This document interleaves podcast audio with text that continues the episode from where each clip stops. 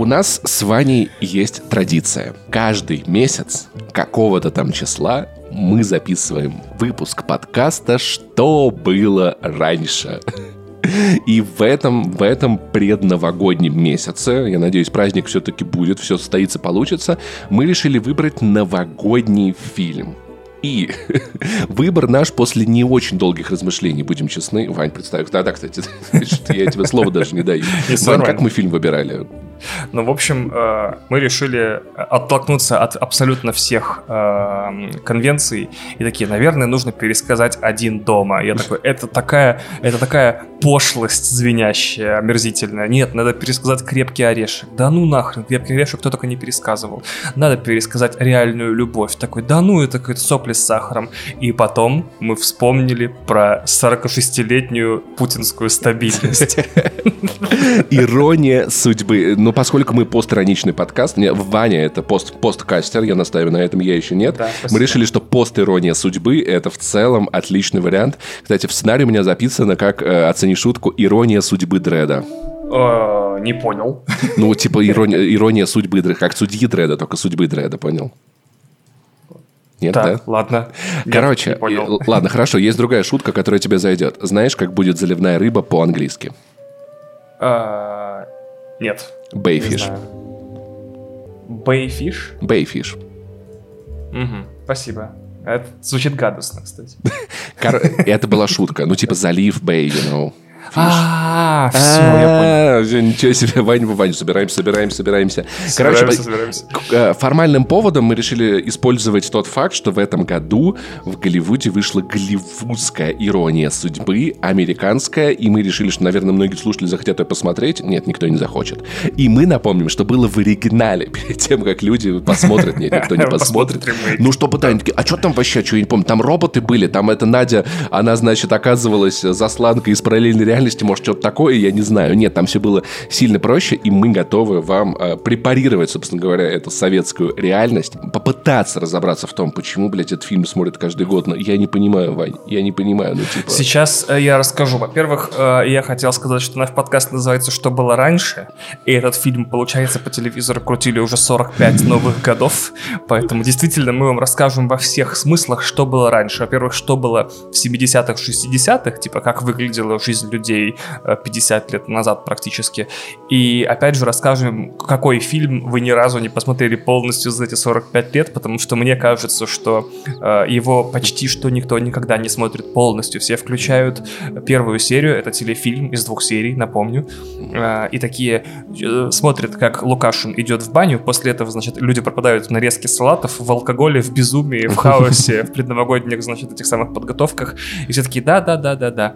То есть это не фильм, фильм это вот э, ультимативный российский комфорт-муви, который ты включаешь типа на фоне, чтобы он просто шел, и ты пока там режешь, не знаю, оливье, готовишь мандарин, разливаешь шампанское или проверяешь и отбиваешь родственников от стола, Э, чтобы они ничего не кусочничали. Он кружится на фоне и создает атмосферу.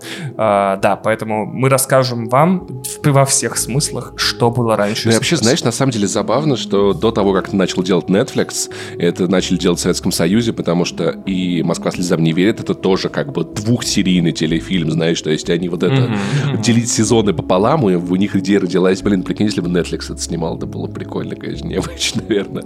Короче, а, что мы в целом? Обычно мы делим делимся впечатлениями от просмотренного в самом начале выпуска, но до угу. этого я хочу вспомнить про донаты, которые вы присылаете О, донаты, этому подкасту. Да. Кирилл отправил нам целых 10 тысяч рублей и написал респект от слушателей из Казахстана. А вы думали, что это в одну сторону работает, что ли? Ха! Ни хрена себе, ты прикинь, какие у нас респектабельные mm-hmm. слушатели из Казахстана. Mm-hmm. Я действительно mm-hmm. чувствую, что да. вот только, только, ну, да, то, то, только до записи я шутил, что Казахстан становится, значит, новым центром силы. Вот, как, э, собственно говоря, это и случилось. Иван отправил нам просто 50 рублей, ничего не написал. Большое спасибо, это тоже очень Большое приятно. Очень приятно. Да.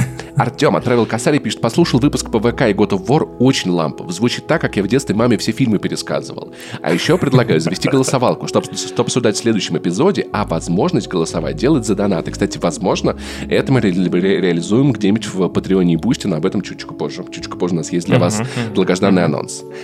Hellboy отправил сотку и написал, попробуйте как-нибудь пересказать сюжет Half-Life. Ваня уже упоминал, что он в теме. Ваня, как тебе пересказать сюжет Half-Life? А, очень хорошая идея. Это займет некоторое время, но я, в принципе, готов. Нам только нужен повод, наверное, или сериал, или, треть, или, или третья часть. Да, то есть, вот. скорее всего, никогда это не случится. Слушай, ну какой-нибудь, может, сериальчик, может, какое-нибудь продолжение. В общем, короче, мы, мы, мы, мы выберем повод, потому что мы стараемся быть привязанными более-менее к поводам. У нас сегодня новогодний выпуск. Вот. Э, и сделать это. Михаил э, пишет спасибо за рассказ про God of War. Всегда, пожалуйста, брат, мы очень рады. Всегда очень рады. рады вообще. И специально для э, всех тех, кто слушает этот подкаст, у нас есть большая новость. Наконец-то, спустя 8 выпусков, мы пришли с вами к пониманию, что мы готовы зафиксировать наши отношения на большем количестве уровней. Да. В общем, каждый приличный подкаст на русском языке, в котором нет рекламы и не планируется в ближайшее время по понятным причинам, должен заводить Patreon или Boosty. Мы долго думали, что нам это не очень интересно, потому что хочется делать что-то взамен.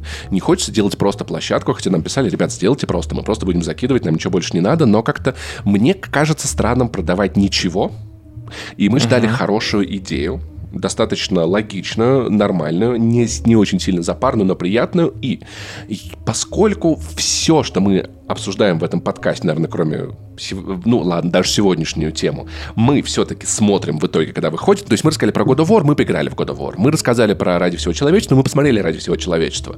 И мы подумали, а почему бы не делать спойлерное обсуждение э, для нашего Patreon а? И да.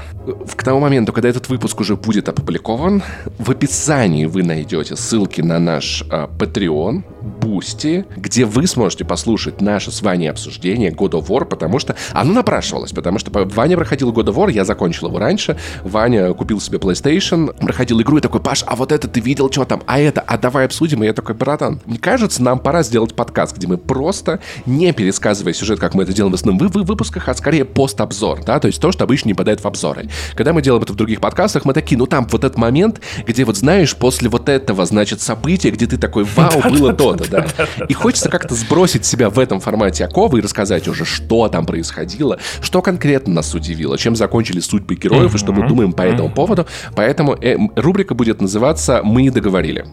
Да, я хотел еще сказать э, очень важную вещь, потому что люди, тщательно и пристально следящие за нашим с Пашей творчеством, не успевают копить на него деньги, и мы это прекрасно понимаем. Сложно держать подписку одновременно на «Не занесли», «Один дома», «Горящий бензовоз» и так далее. Мы прекрасно входим в ваше положение, поэтому подписка на «Что было раньше» будет стоить в два раза дороже, чем на все остальные подкасты. Это шутка, это шутка. Ладно, на самом деле, смотрите, смотрите, поскольку сейчас с рублем происходит, происходит что-то непонятное, цена будет около около 200 рублей на данный момент, в данный момент. Ну, то есть плюс-минус в долларах что-то типа того. И за, и за эту скромную сумму вы получите доступ к специальным выпускам, которые будут выходить раз в месяц в непонятные числа. Вряд ли в январе будет спецвыпуск, потому что все-таки как бы фильмы мы обсудим достаточно подробно сейчас, хотя возможно, возможно, мы посмотрим американский фильм обсудим его там. Ну, то есть, если где-то есть вариант его посмотреть, я бы сравнил. Ты, да, бы, ты бы кстати, сравнил? Да. Вот. Я бы еще, знаешь, что сделал? Я бы еще поменьше вырезал бы из основного выпуска специально для патронов. Вот с этими шутками, за которыми, после которых мы точно не можем вернуться После которых в Россию нельзя вернуться, да-да-да, потому что очень не хватает этого. Вот, это, мы, Но это, это, как идея. Это, можно сделать отдельный дорогой подкаст, где, где мы просто наговариваем на статью, знаешь. На штраф, да, где мы, где мы, да, компенсируем наши будущие штрафы. Да, то есть мы прекрасно входим в положение, никто не миллионер, а кто миллионер, тот, наверное, не слушает подкасты про поп-культуру, не знаю, нет у меня э, референсов здесь, не могу сказать. Поэтому мы считаем с Пашей, что что было раньше, это подкаст «Дискаунтер». Он выходит сравнительно редко, раз в месяц. Он такой немножко кустарненький, душевненький, э, на коленке собранный. Поэтому и стоит подписка на него должна чуть-чуть дешевле, точнее намного дешевле, чем на остальные подкасты, которые мы ведем, потому что он не является объектом такого пристального продакшена, да. как, например, «Бензовоз» не занесли. Нет, ну как сказать, дома. он сделан с любовью, но выходит не так часто все-таки, да, то есть да, «Бензовоз» да. и «Не занесли» это и «Один дома» — это очень много контента. И второй тир будет специально для тех, кто хочет вложить побольше денег в этот подкаст. Если вам очень нравится и вы хотите, чтобы ведущие чувствовали, кайфовали, не забрасывали никогда этот проект, то для вас будет доступен тир примерно за 1000 рублей или 15 долларов, что-то около того. И проследите за тем, как вы записаны в площадках, потому что имена пользователи, которые так расщедрили, чтобы поддержать наше с вами скромное существование, эти имена будут упомянуты в историях, которые вы будете встречать в подкасте «Что было раньше». Так или иначе, маленько или, или много ли вы будете вплетаться в наши сюжеты, упоминаться, и потом сможете показывать друзьям, типа, видал там в подкасте, короче, про меня рассказали, вот я поддерживаю пацанов, слушаю их с первого выпуска, они очень крутые, вообще респект. Сможете выебываться во дворе. Да, мы с Пашей абсолютно из разных школ именования персонажей. Я патологически хорошо их запоминаю, Паша патологически плохо, поэтому мы решили найти компромисс и заменять имена э, персонажей. Ну, не все, но некоторых выбранных. Да, да, некоторых, да, да, да на, на тех, кто поддержит наш подкаст, чтобы всем было интереснее слушать, в том числе тем, кто оплачивает весь этот балаган наш безумный. Да, и это очень поможет. Мы, наконец, сможем нанять монтажера, и мы, наконец, сможем как-нибудь подсобить Ване с, с его сложными сценариями, может быть, нанять людей, которые будут факт-чекать или, что, или что-то в этом роде. Все на его усмотрение, все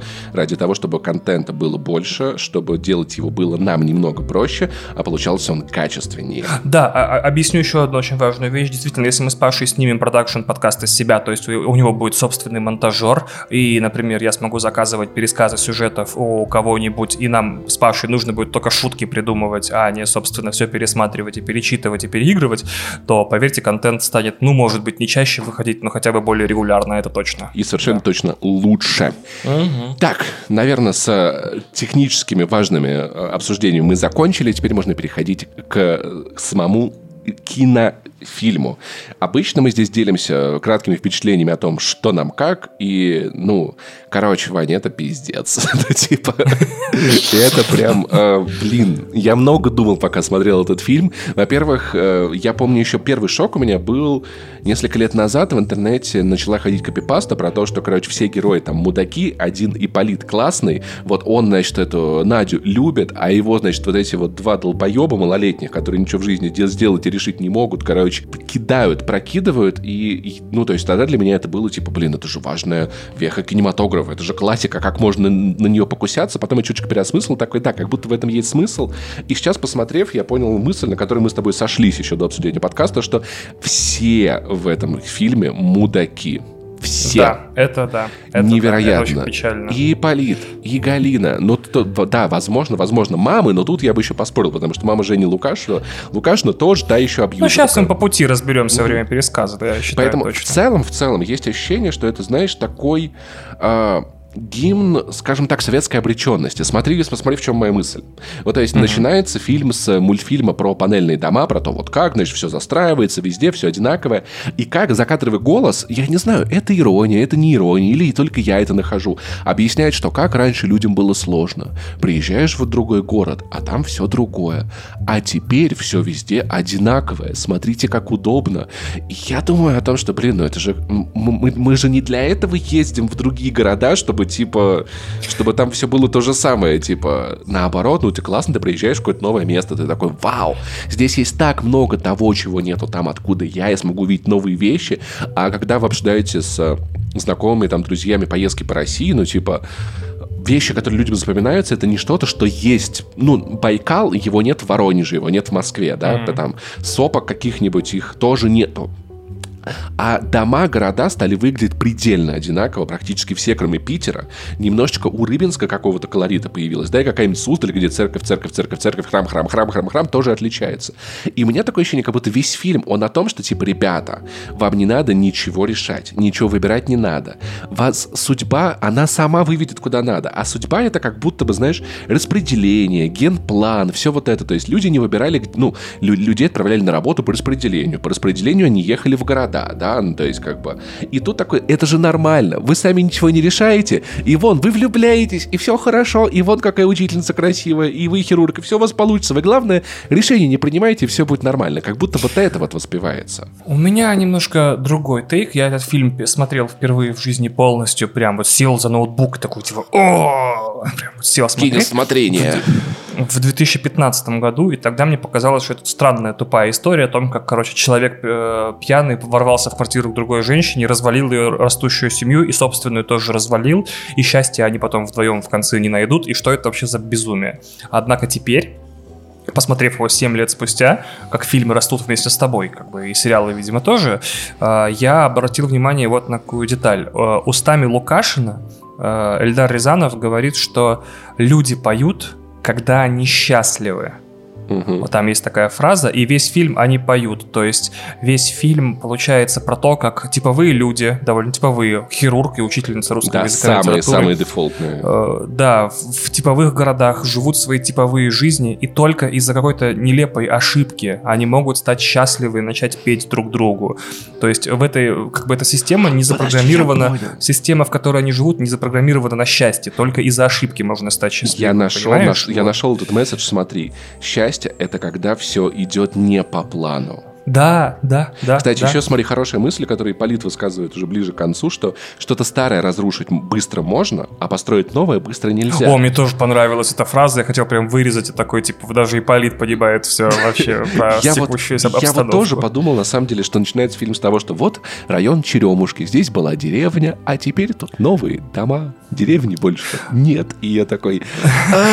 «Эм, Знаешь, 917 год сразу вспоминается, да, где как бы сейчас все расхуярим, быстро поделим, все будет нормально. А потом производство пшеницы в Советском Союзе доходит до уровня 913 года только к 62-му, несмотря на, на механизацию. Ты такой, да, как будто бы... Ну, то есть, с одной стороны, на самом деле, это можно назвать СПГС, с другой стороны, в советских фильмах часто, часто между строк были такие вещи, которые не проходили литовку, ну, то есть, вот это вот искусство говорить вот на вот, вот изоповом языке, иносказательно, что-то имея в виду, подразумевая, все такое. И э, тут как будто бы тоже можно много этого найти. Но при этом люди Но комфортятся и такие, ой, хорошо раньше было, как уютно. Это, кстати, хочется отметить, что фильм-то про то, что два человека двигались к своему неминуемому горю, то есть не факт, Мгм. что... Ну, Лукашин не очень хочет делать предложение Гале, Да, она его потому что вынуждает. стесняется. Она его практически вынуждает, и мама даже подстраивает всю эту Ага. историю. И не факт, что с таким ревнивым человеком, как Ипполит, Надя была бы счастлива тоже. Тоже, тоже, да. Проблема в том, что у этого фильма есть сиквел, который лично мне очень нравится, но я понимаю ненависть людей к нему, абсолютно понимаю, разделяю, все, да, но почему-то что-то мне в нем прям, не знаю, улыбается. И там сказано, там история э, Нади и Жени закончена, то есть что они все-таки расстались после Мгм. вот этого своего, потому что, видимо, на таком шатком фундаменте здоровые отношения не строятся. Но мне нравится воспринимать первую часть в вакуумном отрыве от второй, что получается, люди могут стать счастливыми. Вот хорошая мысль, только по ошибке в этой системе типового всего. Да. Очень хорошая мысль, Паш, кстати, да. Да. И, кстати, по поводу изопового языка, я вообще очень люблю позднего Рязанова, то есть, э, например, «Дорогая Елена Сергеевна» 88 года, где группа студентов, если вы не смотрели этот фильм, если вам нужен триллер в закрытом пространстве, то есть Эльдар Рязанов, режиссер служебного романа «Ирония судьбы», снимает фильм про то, как э, группа школьников врывается домой к учительнице, берет ее в заложники с требованиями дать ключ от э, сейфа с контрольными в школе И доводит ее, это спойлер, наверное, не знаю, собираетесь вы, доводит ее, в общем, до, до ручки. И это страшный Да, перестроечный фильм. подожди, это подожди, такой- она, она им карандашом, карандашом поставила оценки, они ее до ручки довели, и она типа теперь... О, неплохо. Они ее просто подвели к ручке. Типа, можно пятерочку ручкой? Вот. Дорогая Елена Сергеевна, это прям образцовый советский триллер. То есть там действительно нет ничего смешного, милого и забавного. Э, И Рязанов, видимо, режиссер широкого профиля, действительно много что умеет. И не бывал талантливый. И как только у него отвалилась необходимость проговаривать сложные мысли о том, что российская, ну, советская система не приносит людям счастья, он тут же бросился это говорить открытым Да. текстом. Слушай, ну а в конце фильмах. концов, э, гараж, ну то есть это тоже как бы вот история, гараж да. обожаю, Паша. Гараж или фильм, дорогая Елена реально. Сергеевна. Вообще, то есть, во-первых, смотри, у него вот это вот любимое, вот я, я люблю фильмы в закрытом пространстве, потому что меньше, ну я правда люблю фильмы, которые в одной комнате или в одной квартире или в одном чем-нибудь, вот, когда вот такие полутеатральные. Кристина любит такие фильмы, потому что они похожи на театр. Я люблю, потому что это как будто те ограничения, из которых рождаются лучшие истории, знаешь, типа вот ты Мгм. нельзя тебе снять э, сцену в Сахаре, потом сцену, знаешь, там в Италии, потом сцену, значит, на Северном полюсе, и одну в космосе, как в «Форсаже». Нет, у тебя одна квартира, разъебывайся. И поэтому Да. «Гараж», «Дорогая Ирина Сергеевна» и «Ирония судьбы» такие классные фильмы, потому что они сняты в одних квартирах. Слушай, знаешь, я сейчас еще очень ну, подумал в кооперативе. о том, что мы с тобой реально как два, два гринча пришли испортить Новый год, типа, а что если мы возьмем самую культовую, знаешь, бессознательно обожаемый фильм на, ну, если не на всем постсоветском пространстве в России точно, и разъебем его. Просто Потому что русские не служили Рождество и Новый год в этом году, да.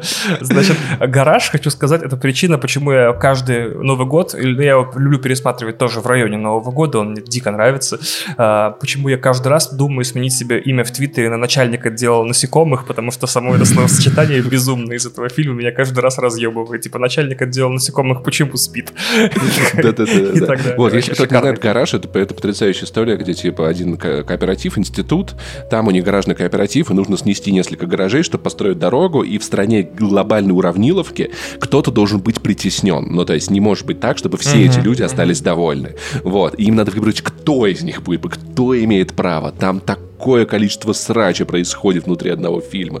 Это просто пипец. Вот. А в итоге одним из проебавшихся Это, оказывается... возможно, реально лучшее описание советской системы вообще да, а во, а, во всех отношениях. Самое забавное, что одним из проигравших в этой битве оказывается человек, который не участвовал в процессе вообще, просто спал. Потому что если ты не борешься за твои гражданские права, на них обязательно плюют, что поделать. Такая жизнь. Кто бы мог подумать? Хм, так, ну Жалко, что... у этого нет никаких вещественных подтверждений в этом году. Вкатываемся вкатываемся в историю. Вкатываемся в историю. История. Типа, конец 60-х, ну, пьеса, на которой основан фильм, написана самим Эльдаром Рязановым и его сценаристом, имя и фамилию которого я забыл записать, в 69-м году. Фильм вышел в 76-м. Вот, поэтому... Извините, типа, пожалуйста. Это был год, поэтому... когда время двигалось и туда, и сюда. Очень интересный год в истории. Угу. Я рад, что нету шутки про 69. Это позу. и была она. А, фу, слава богу. Вот, значит, итак, наш главный герой, советский хирург Женя Лукашин, хикан, холостяк и маменькин сынок, наряжает елку с его невестой или долгой девушкой. В СССР, знаешь, типа, если ты встречаешься дольше года, это уже автоматически Слушай, невеста, мне шуток, кажется. знаешь, знаешь, мне, мне когда-то папа сказал хорошую вещь, сказал, сынок, пожалуйста, пообещай мне, что ты любишь, что ты женишься только по любви. Потому что я на своей первой жене женился, потому что мы уже гуляли три три года, и было как-то неудобно. Ага, неудобно вот было. Вот. Ну, три года уже гуляют, пора жениться. Да, тоже все по плану, все по плану. Да, тут тоже такая специфика, что он встречается с ней два года, и она проходит у нее как невеста. Я-то привык, что невеста это когда ты предложение сделал до свадьбы, а оказывается, невеста в Советском Союзе это если вы слишком долго друг на друга смотрите. Ну что, сынок, невеста-то есть? Вот, а, ее зовут Галя. И Галя угу. предлагает Жене встречать Новый год вдвоем. А он, короче, что-то между делом палится, что на этот Новый год собирается сделать ей предложение, но при этом не хочет праздновать Новый год с ней вдвоем. Он как бы хочет сделать предложение. Он хочет, хочет друзьям, уйти к друзьям. Да, да, да. Такой да, типа, все вместе. Ну, он жмется, мнется, что-то типа такое непонятно. Тем не менее, с этим предложением не все так гладко. Когда-то у Лукашина была история, потому что у него туманное прошлое, он служил, значит, э, в секретных частях и занимался операциями, которые были вымораны, значит, из секретных Частично секретными, частично секретными да, операциями, да. У него там, знаешь, на Балканах такое прошлое. У Лукашина кличка Волк Балкан. Типа, ну хрен знает, что там у него.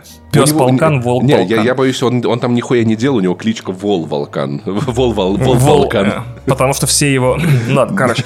Вот. И, значит, на самом деле нет, у него все в порядке, он всего лишь хирург. Или кличка у него такая, потому что он снайпером простреливает жизненно важные органы. Ты слишком много играешь в Call of Duty, слишком много. Ну, прости, Паш, мне очень нравится. В общем, у него есть туманное прошлое, когда-то Лукашин сделал предложение другой женщине, безымянной в этом фильме, она не появляется, там только упоминается, и эта женщина согласилась, а он, что называется на английском, получил холодные стопы, cold feet. Он испугался, соскочил с помолвки и переехал в Ленинград. Прикинь, Советский Союз, типа, испугался и уехал в другой город от помолвки, которую сам ну предложил. Да-да-да. Хотя, по-моему, он не переехал, он уехал, ну, то есть, ну, anyway, съеб у него был, знаешь, как в США люди в Лас-Вегас съебываются, а тут, типа, а, да, извините, да, он уехал в Ленинград, не переехал, уеду в Ленинград в Москве, да. Теперь он как бы подсыкает делать предложение Гале, подсознательно боясь, что история повторится. Но вроде как собирается. Ну, вроде как собирается, но вроде как и нет. То есть особой охоты нету. Там, понимаешь, в целом здесь проявляется характер Джейна Лукашина в том плане, что он такой, мы Новый год, я хочу сделать кое-что особенное. Ты что, на мне женишься? Ой, ой, Новый год, я, я застеснялся, я тут пуси сюси пуси знаешь, он такой вообще супер изнеженный, и в итоге она выводит его на это предложение. Ну, то есть прикол в том, что он не принимает сам решение. Ну, то есть обстоятельства mm-hmm. вынуждают его жениться. А, его невеста вынуждает его а, сделать ей предложение прямо в моменте. Она такая, вот, ты меня, наверное, не любишь. Он такой, вот тебе ключи от хаты, все, приходи, мы с тобой теперь это, значит, все, поженимся. Ну, то есть он в целом, Женя Лукашин, немного забегая вперед, у меня сложилось ощущение, что, знаешь, он как рыбка, которую в унитаз смыли, он не выбирает направление потока, он просто несется по нему, знаешь, вот по этим трубам. Куда выплывет, туда и выплывет. Да, ну то есть как бы вот, вот Галя вынуждает его сделать предложение. Он идет к маме такой, мам, как ты думаешь, надо жениться? Она такая, сынок, ну сам решай. Он такой, ну я даже не знаю, идти ли в баню с друзьями сегодня. Она такая, да иди в баню. Он такой, спасибо, мама, я не умею принимать решения, мне надо, чтобы кто-то за меня все, все подумал, пожалуй, да. Поэтому ты спишь на тахте в гостиной да, да, да, да, в квартире мамы. Значит, э, в это время наш главный нарушитель спокойствия в фильме Павел, феноменально выглядящий, э, как его, господи, э, забыл актера, простите, пожалуйста. Фак. Сейчас, секундочку, мы, мы нагуглим быстренько. Мы нагуглим... Я Ширвинд, это... да, феноменально выглядящий, значит, Ширвинд. Угу. Александр же, да. да, Александр Ширвинд. Вот, он наш трикстер, он пока, значит, э, Женя наряжает елку с Галей, приходит и такой типа, а э, мама Жени, а отпустите его с нами, пожалуйста, в баню помыться. Мы каждый а, год ходим, да. Вот, мама такая, никаких бань, типа, он там, у него там серьезное жизненное Она решение прямым, назревает. прямым текстом говорит ему, иди в баню. вот реально. Иди в баню. А, то, есть, то есть реально, Женя такой, мама, кто пришел? Он такой, да, неважно, соседка. И реально не пускает Павла к Евгению, что в целом, мне кажется, выглядит как акт цензуры. Паша прогоняет теорию, что мама Жени — это советская система. Да, это, но вот это, это лицо партии престарелое, которое принимает решения за других людей, ну, то есть, как бы, вот, э, вот, ну, некрасиво себя ведет. Тем не менее, значит, во время разговора с матерью после того, как Галя ушла и Паша тоже ушел, мама отпускает Лукашина в баню, потому, потому что он хирург, Точнее, работает. Она ему рекомендует сходить, типа, слушай, Сходи. будешь чистеньким, чистеньким будешь. Вот, иди Хотя помойся, будешь. да. Люди в бане они ходят, совершают, да? значит, таинственный обряд, они мешают водку с пивом. Это старая проверенная советская техника изменения реальности. Типа, а что если, как бы, глюциногенных грибов еще нету, как бы нам их не возят, но у нас есть средства помощнее бы не изобрели, но ничего, да, куда деваться. Афганистан только впереди. И на самом деле, знаешь, в этом моменте мы снова увидим, я буду каждый раз напоминать об этом, счетчик а, того, насколько Женя Лукашин не принимает решение. Он такой, ребят, нет, мне сегодня надо, я не буду пить. Они такие, нет, ты будешь пить. Он такой, ладно, я буду пить. Куда я уже сам решение принимаю. То есть это реально вот это бесхребетный советский человек. Ну, то есть, понимаешь, вот как бы... Да, потом герой Георгия Буркова достает еще одну бутылку, и Лукашин такой, наверное, я не буду. Они такие, будешь. И такой, ну тогда буду. В итоге, значит, значит, в итоге вся эта пати просто срывается с катушек, э, и оказывается, что лететь в Ленинград нужно было э, Паше, Угу. Правда, я не помню, зачем, если честно. А, там была его невеста, а ночью его да. или жена, она в Ленинграде застряла по командировке, ему надо было лететь к ней, чтобы встретить вместе Новый год. Вот. Да. Но поскольку Паша и Женя нахуярились так, что они не существовали, в принципе, в этот момент, в итоге да. двое других друзей такие, так, Бурков надо... и, Бур... Давай Бурков да. и Белявский, а у них там просто соркиновский диалог, как они пытаются решить, кто же летит.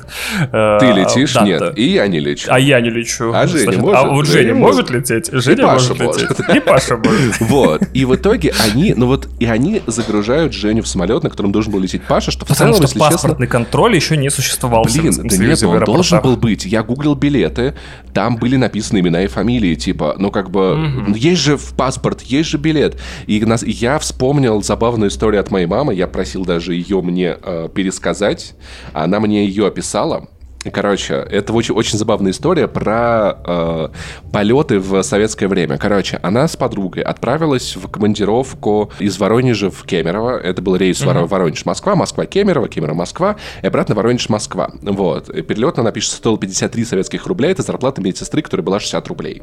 И кемеровский uh-huh. кассир выдал билет не заполненный до конца и, и дал указание, чтобы в столичном аэропорту Быкова э, они обратились в кассу, а там им закомпостируют признанные документы, то есть пишут уже умеющиеся у них на руках билеты, дату и конкретный рейс до Воронежа. То есть это пустой билет, типа дату там, там вам дату напишут, все нормально. Мне, я кемеровский, это мне вообще похуй. Идите в кассу. Но когда мама с подругой приехали в Москву в аэропорт Быкова, который уже не работающий как э, аэропорт гражданский давным-давно, оказалось, что там на каждом из рейсов в Воронеж был аншлаг. Все билеты проданы. И 29 апреля им предложили улететь из Быкова 2 мая.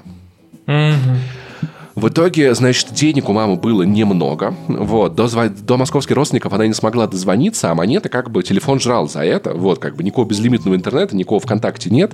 И в итоге мама решила не, не рисковать э, монетами, устроилась на ночлег. Вот, в итоге в зале ожидания. И они вспомнили рассказ маминой подруги о том, как, как на турбазе они семьей жили неделю сверх срока и носили в столовую талоны, э, которые от руки заполняли, что типа они еще действующие. И в итоге мама придумала посмотреть, какие рейсы есть в Воронеж, от руки самой, похожей ручкой, заполнить э, номера и рейс, и прийти, короче, первыми на контроль, чтобы типа, а вот наши места, все, не знаю, разбирайтесь. Или нас на другом самолете посылайте, да. ну вот наши билеты. И она списала с таблицы рейс, но оказалось, что этот рейс уже давным-давно отменен. Ох. Ты прикинь. И в итоге, в итоге ее спасло только то, что они ходили долго по вокзалу, натыкались на сотрудников, которые уже видели их пустые, незаполненные билеты, подождали пересменка, и начальнику как бы вокзала объяснили, что так и так. В Кемерово, видимо, не знали, что рейс отменен, вот нам вписали, что делать. И он значит, над ними жалобился и переписал им билеты на другой рейс. Но история в целом забавная про то, как все было просто, типа, вот вам пустые билеты, там, там вам ручки заполнит, ничего страшного, никакой системы ага, регистрации. То есть в теории в Советском Союзе человек по чужому билету мог улететь. Слушай, я думаю, что учитывая этот уровень безалаберности, как будто бы, может быть, правда, кто-то что-то не посмотрел, я не уверен. Но в целом, может быть, они, может, может и ручка, ну, не знаю, но билет же, по идее, может, был заполненный, а может, и не был заполненный. Потому что некоторые бланки я находил как бы просто билет. Билеты крупным планом в фильме не показывают, поэтому мы их никогда не видим, да. Поэтому вот, ну, в общем, вот такая небольшая забавная история про Советский Союз, про то, как это все странно работало. Значит, прилетев все еще бухим в Саранину, вообще в Ленинград, Лукашин едет на такси по своему московскому адресу. Третья улица Строителей, дом 25, квартира 12. Кстати, прикольно квартиру таксисту называть еще, мне нравится. Да-да-да, но это он пьяный вот. был, да-да-да. Он такой, Конечно. Да. Кстати, этот самый подъезд, куда он едет, находится в трех минутах ходьбы от метро Юго-Западное, и там в соседнем доме, буквально в соседнем подъезде, я дважды встречал Новый год, особый символизм, кстати. На подъезде, кстати, висит мемориальная табличка, что мы да, именно да. здесь снимался фильм э, «Ирония судьбы» или «С легким паром».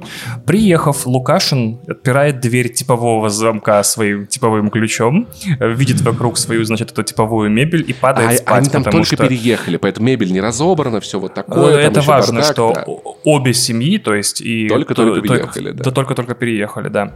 А, в это время домой приходит наша героиня, учительница русского языка и литературы Надя. Надя, если что, Франкенштейн советского кино. Ее ее играет полячка Барбара Брыльска, которая разговаривает с чудовищным, на самом деле, э, польским акцентом, поэтому ее озвучивает... Что в целом неудивительно, когда это не твой родной язык. Естественно. Да? Ее, поэтому ее озвучивает Валентина Талызина, а песни за нее исполняет Алла Пугачева.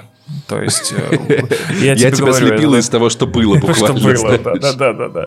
Значит, естественно, придя домой. Кстати, я хочу сказать, насколько Брыльска адский пшхат, просто, невероятно. господи, боже да. мой.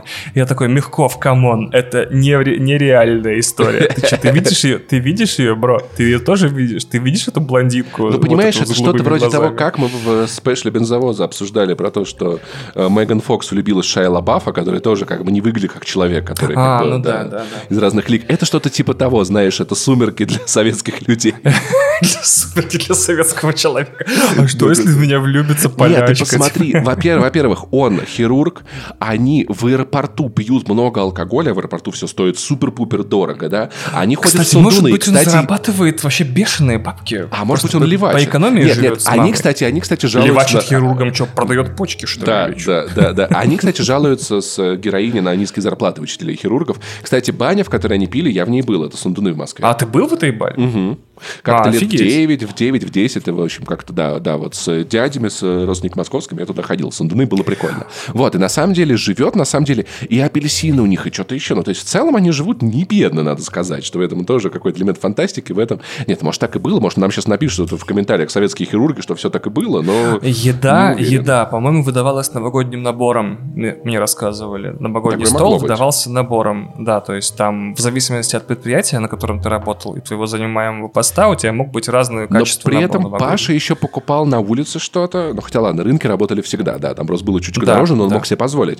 И, и Полит вообще, мне кажется, он как будто, он как будто партийный работник. Мне кажется, он в каком-то да, спецмагазине закупается. Серьезно. Да. Был бы он партийный работник, этого самого э, Женю бы оттуда вывели, знаешь, под, под белые рученьки бы на бобике увезли бы на лагеря, короче, несмотря на то, что это 60 Но об этом мы еще, мы, мы еще позже поговорим, о том, как двое влюбленных в квартире боятся ночных звонков в дверь. Это тоже, мне кажется... 啊 Что-то в этом есть. Что-то есть такое между, знаешь, 31 декабря 1969 года и... э, И 69 декабря 31 года, да. Да, я 69 понимаю, о чем февраля, ты. да, 2022. Значит, естественно, Надя приходит домой и такая, а вы что здесь делаете? А он ей такой, а что вы здесь делаете? И у них завязывается конфликт, мол, вы кто такой, а вы кто такая? Ну, в общем, вот этот вот конфликт. Слушай, и при этом, надо сказать, пьяный он ведет себя как такой конченый уебан отвратительно мерзкий. Ну, то есть какого-то крайнего уровня уебанства. То есть он Но там я хочу похвалить актерскую пытается. игру этого, как его, Женя? Мягкова, потому что я вообще никогда не видел, что пьяных людей так убедительно играли. Мне кажется, он Вот. пьяный просто был, если честно. Кстати, как вариант, да. Во-вторых, нет, он ведет себя трогать. Мне показалось, что ведет себя трогать. Нет, ну подожди, он, же не ругается дерется, на нее да. сильно. Он пытается избивать ее в какой-то момент. Ну, то есть с кулаками кидаться буквально, находясь в ее Да доме. нет, он это много... Да ты что такое? Нет, тебе Не, он показалось, да я вас ударю, вот это все там было. Да, он прям матерю, он прям вообще, он прям, он прям, он прям скот. Нет, Скот. я, я, я с тобой не согласен тут. А, значит, в итоге эта ссора доходит до важного этапа в любой ссоре, до сверки паспортов. И прописок. А вы где прописка, молодой человек? Прописка у вас есть?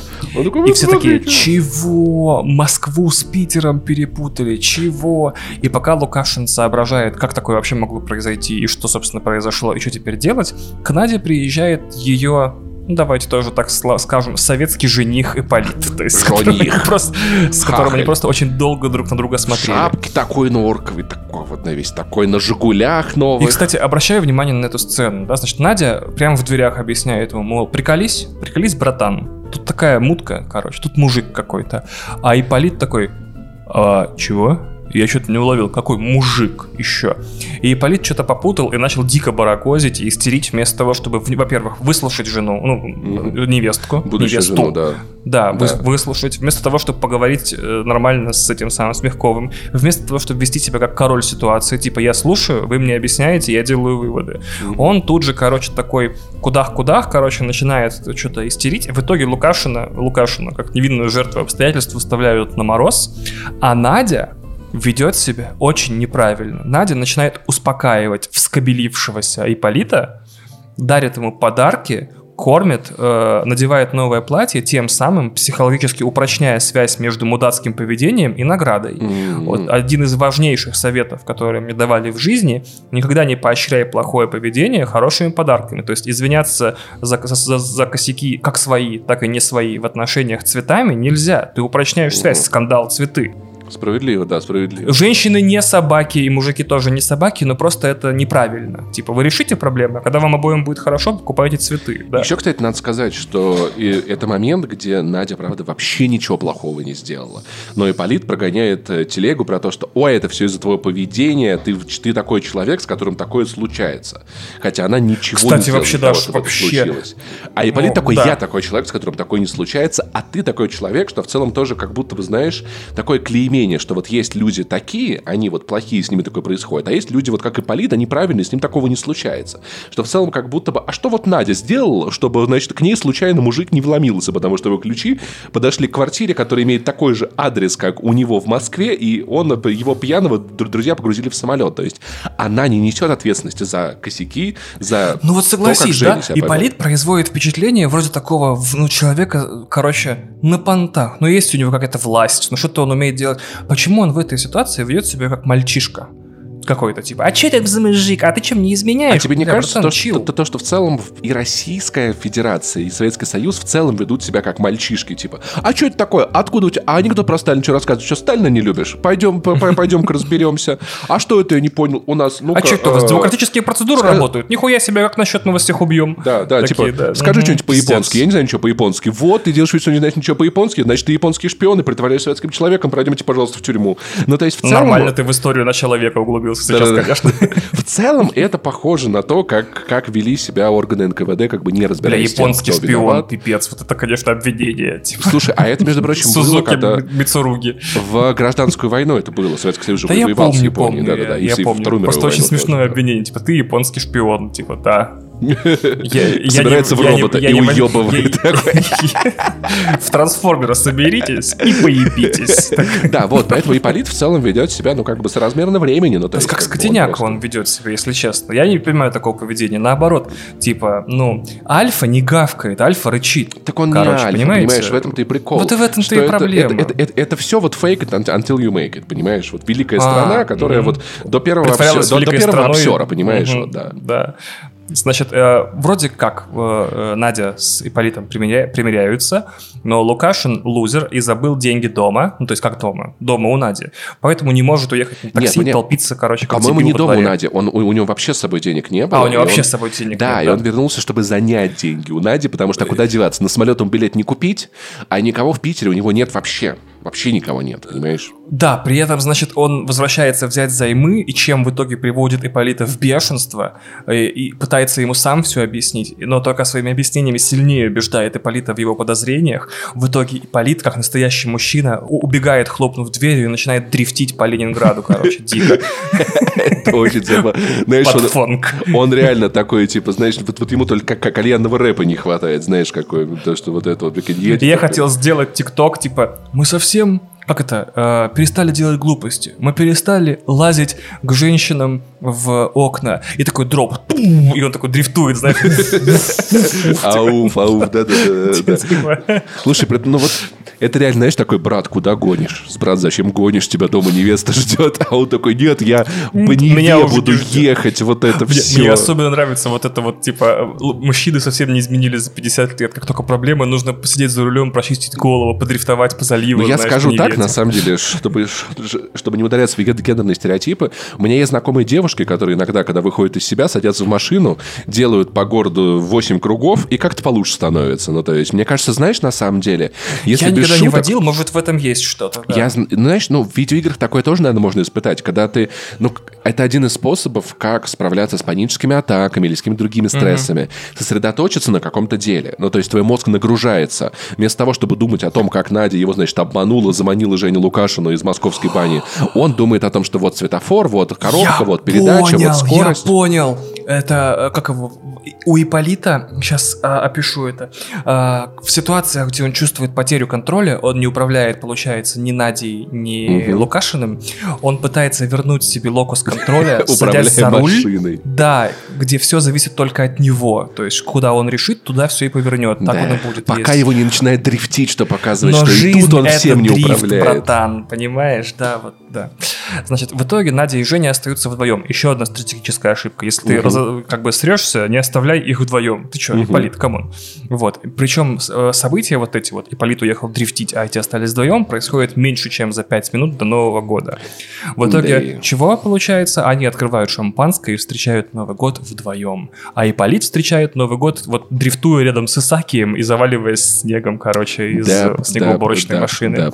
Еще на самом деле, конечно, забавно, что важно отметить, что Женя и Надя ненавидят друг друга в этот момент очень сильно ненавидят друг друга. А в итоге после Нового года у них там телефонные, телефонная сцена, значит, Иполит звонит Наде, но попадает на Женю, Галя звонит Жене, но попадает на Надю. Таким образом, из-за, так сказать, того, кто не, не мог никто решить, кому брать телефон, получается более-менее это было две помолвки расторгаются. Это было чуточку позже, потому что сначала Женя, когда Иполит ушел, позвонил, значит, в Москву и заказал звонок, чтобы ему, значит, из Москвы соединили с Галей, и в этот момент, когда Иполит звонит в эту квартиру, Женя берет трубку, думая, думая, что это Галя, а это Ипполит. А потом звонит Галя, и Женя объясняет, да вот, я в Питере. Она такая, а, ты в Ленинград от меня съебался, а ты же мне рассказывал, что ты когда, ты когда на ком-то жениться собираешь, ты в Ленинград уебываешь, ты меня бросил, пошел нахуй. такой, да нет, тут, понимаешь, такая ситуация, там баня, Питер, то-то, то-то. А, а Галя в этот момент, она забавно синхронизируется с Ипполитом, то есть она тоже такая, это бредовая угу. история, я считаю, что вы меня все обманываете, да. потому что я так считаю. Пошли все нахуй. Мне кажется, эта сцена дико символична, потому что в ней как бы расторгаются эффективно две помолвки, угу. более-менее, именно в этой сцене.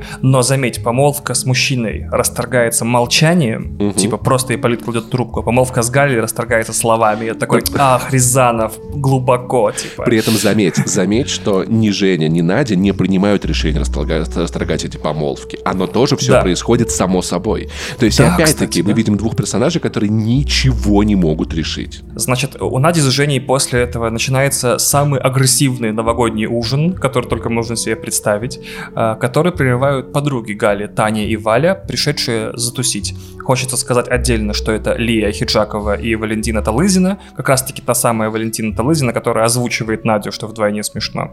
Хочется, пользуясь случаем, я знаю, нас слушает не так много людей, но тем не менее передать Лии Меджидовне большой респект за позицию. Как да, бы, да, за да, вообще. На, на всякий случай, возможно, уже запрещенная в России актриса, я пока не уверен, да, но она прям последовательный критик а, авторитаризма, диктатуры и Советского Союза, очень за это ее уважаем. В итоге Надя, как, как это по-русски, под peer pressure, под давлением давлением от сверстников, да, получается, выдает старательно подругам Женю за Иполита. По-моему, она не угорала, палиться. да? Или, а мне нет? кажется, она так, она же потом объясняет, что это чтобы что, завтра в школе, кстати, а, какие ну занятия да, да, нахуй да, завтра да, в школе, блядь, что, а может, а, а может, не, ну по идее каникулы зимние должны быть, да. Нет, вот ну, именно. А, а, а может они там, там каких-нибудь это не, Ну, может, она сказала, типа, завтра в школе, а имела в виду там 10 Да, точно. Они такие, ой, а это Иполит? Он такой, а я никакой не Иполит, я же это, что ты несешь, Иполит, ну прикалывается. Она такая, это Иполит. Ну, конечно, чтобы слухи не пустили то есть да, э, она вот. тоже зависима, так сказать, от общественного мнения вот в этой советской системе. И в итоге она таким образом завязывает Путину лжи, которые развяжутся чуточку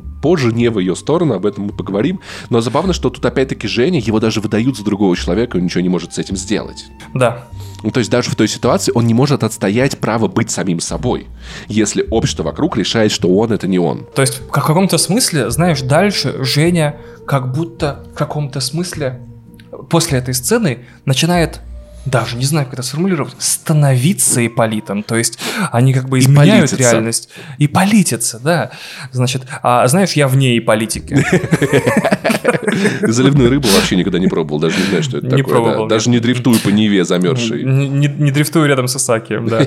Подруги уходят, немножко шокированные происходящим, но тем не менее пара продолжает выяснять отношения, но уже более-менее спокойно.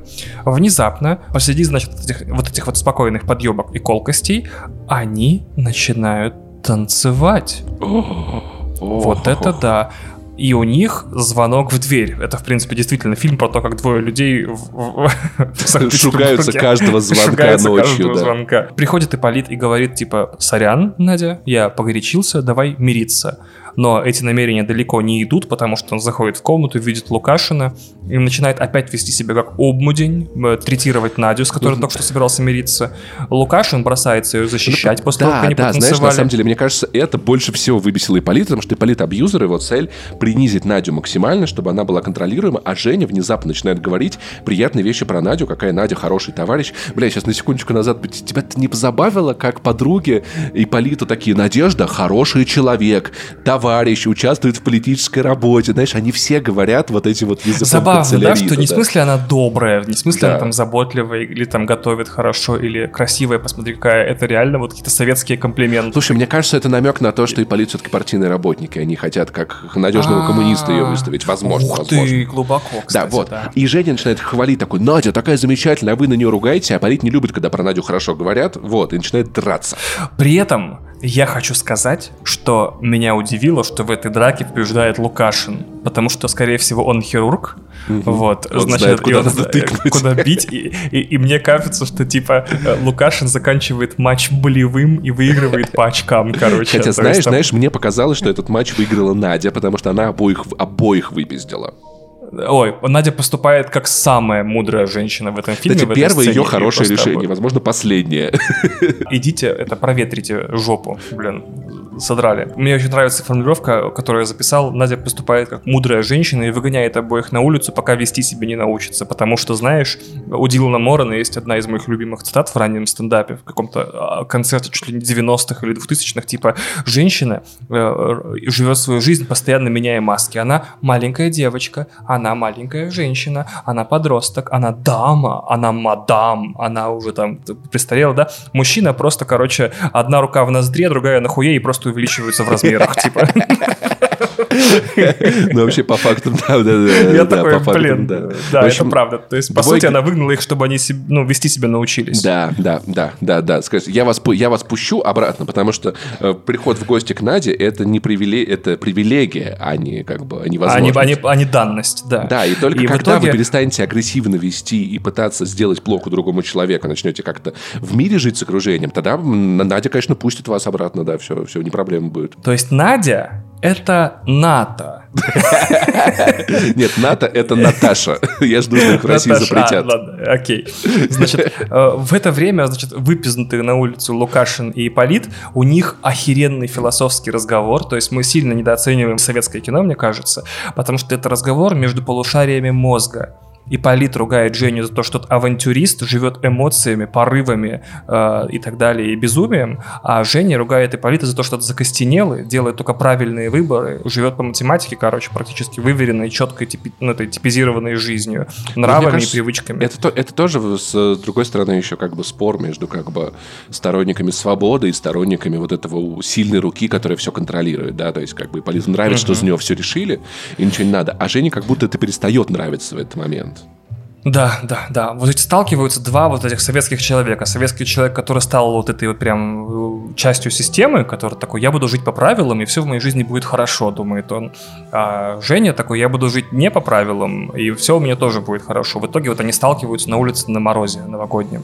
А дальше э, Эльдар Рязанов позволяет себе практически порнографического качества кадр. Не в смысле, что там кто-то голый, а в смысле, я такой, вау, какой красивый кадр, как Надя курит дома у окна. Я такой, еще и роковая женщина, блондинка с сигаретой. Да-да-да. God damn. Ей дозванивается Галя.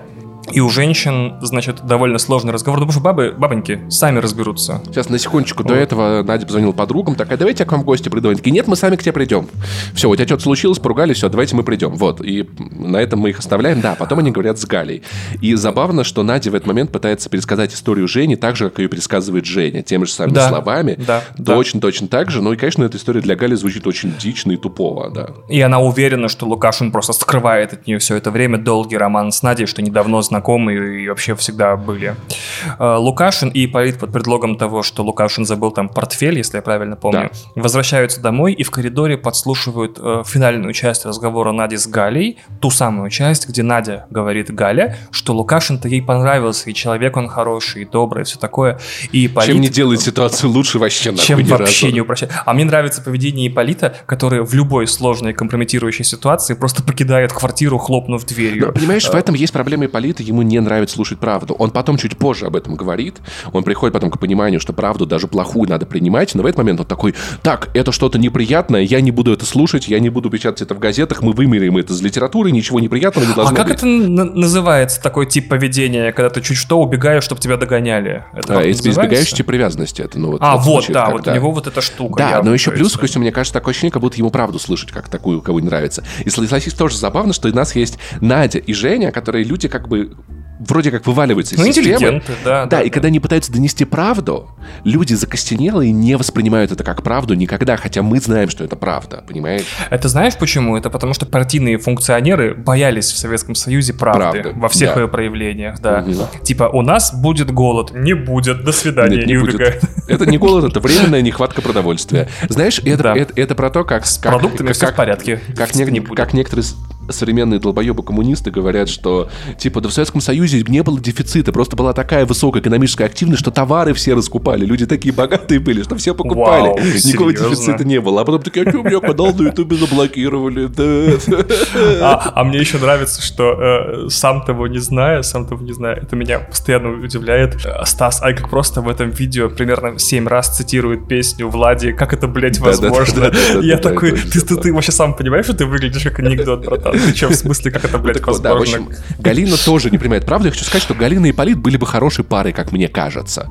На это есть намеки у Ильдара Рязанова. Мне еще вот это вот очень нравится, потому что там важный та- такой диалог, что э, Лукашин э, опять рассказывает Ипполиту, что вот мы ходим в баню, и Лукашин такой, вас что, ванны дома нет? Вы зачем в баню ходите? И когда на, на- Надя пересказывает Гале эту историю, Га- Галя такая, а зачем он в баню ходит? У него, у него же ванна дома А, есть. Галя и Полит. А, кстати, это хорошая мысль, что они же вот, вот из этой системы, да, Как будто действительно, бы да, блин. да, они очень похожи. Мгм. Как будто эти люди встретили э, Не тех своих людей, да, да, не да, но тех наоборот, людей да, да, из-за да, да, типической, из- из-за вот этой вот э, типовой квартиры, Да, да, да, типовых да, да. м, всего. Блин, тоже хорошая мысль. И значит, э, Лукаш, так, значит, разговор ничем, кроме оскорблений у дам не заканчивается, по большому счету. Ипполит ушел, Лукашин снова остался с Надей. Мне нравится, что Ипполит, думая, что Надя бежит за ним, постоянно уходит и просто оставляет их вдвоем для укрепления их А романтических поэтому ты связей. как бы есть, есть система, что если ты, ты из политического дискурса убегаешь, все решается без тебя. И Полит такой, нет, я, я не буду голосовать, это ни на что не повлияет. Меня правда это удивляет. Типа, каждый раз у них продвижение в их романтической линии начинаются после того, как, как Ипполит убегает. Вот, то есть такое чувство, что их роман зреет, когда Ипполита нет рядом. То есть и он зреет вопреки, просто... а не во а имя чего-то. Чуть ли не, не главный план, ну, типа, как завязать с девушкой отношения и как их поддерживать. Просто, блядь, будь рядом все время по возможности, тем или иным способом. А Ипполит такой, нет, мне не нравится ситуация, я из нее катапультируюсь, типа, догоняй меня. И бежит, знаешь, так высоко сдирая пятки, размахивая руками, знаешь. Ловите меня, да, я побежал. О, я убегаю, я убегаю. У меня Жигули вообще-то, да. Да, пипец. Так вот, короче говоря, Лукашин остается с Надей вдвоем, и они поют друг другу песни, потому что это явный режиссерский намек на то, что они больше счастливы вместе. Кстати, обращаю внимание, что поют в этом фильме песни только Надя и Лукашин. Никто больше песни не поет. То есть, видимо, только mm-hmm. их, им доступно счастье в этом фильме, что мне тоже кажется какой-то режиссерской ремаркой. А еще, знаешь, мне кажется, что гитара — это не подцензурный инструмент. Ты можешь сыграть на ней все, что угодно. Это тоже акт некоторого, некоторого волеизъявления, понимаешь?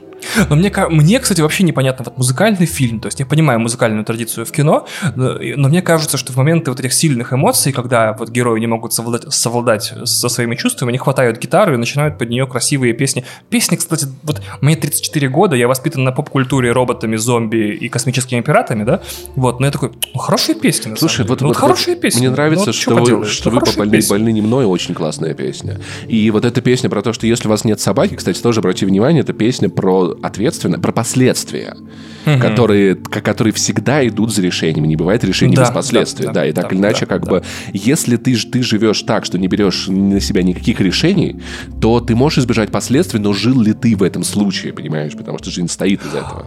Да, да. Э, когда-то вот фильм «Артист», например, учит нас, что когда-то актером нельзя было быть, не умея петь и танцевать. То есть угу. ты не мог быть актером и сниматься. Вот, видимо, какая-то часть этой традиции, э, перенятой российским кино у Голливуда, так или иначе, или у индийского кино, обязательно нужно попеть, чтобы эмоцию донести, потому что словами вещи не передаются такой силы, а песнями передаются. Они поют друг другу по песне, у них там вообще песня года, у них просто э, топ Spotify, и у них вдруг начинается какой-то флирт, но его прерывает что? Правильно правильно стук в дверь. Ой, стук, звонок. Звон... Это, значит, эм, пришедшие, снова вернулись подруги наши да. дорогие. И там дальше сцена, в которой Женя, все-таки ситуация полностью зеркально изменилась, пытается притвориться Ипполитом, а Надя рассказать подругам правду. Но ей никто уже не верит, потому что она сама закрутила эту паутину лжи и попалась в нее же.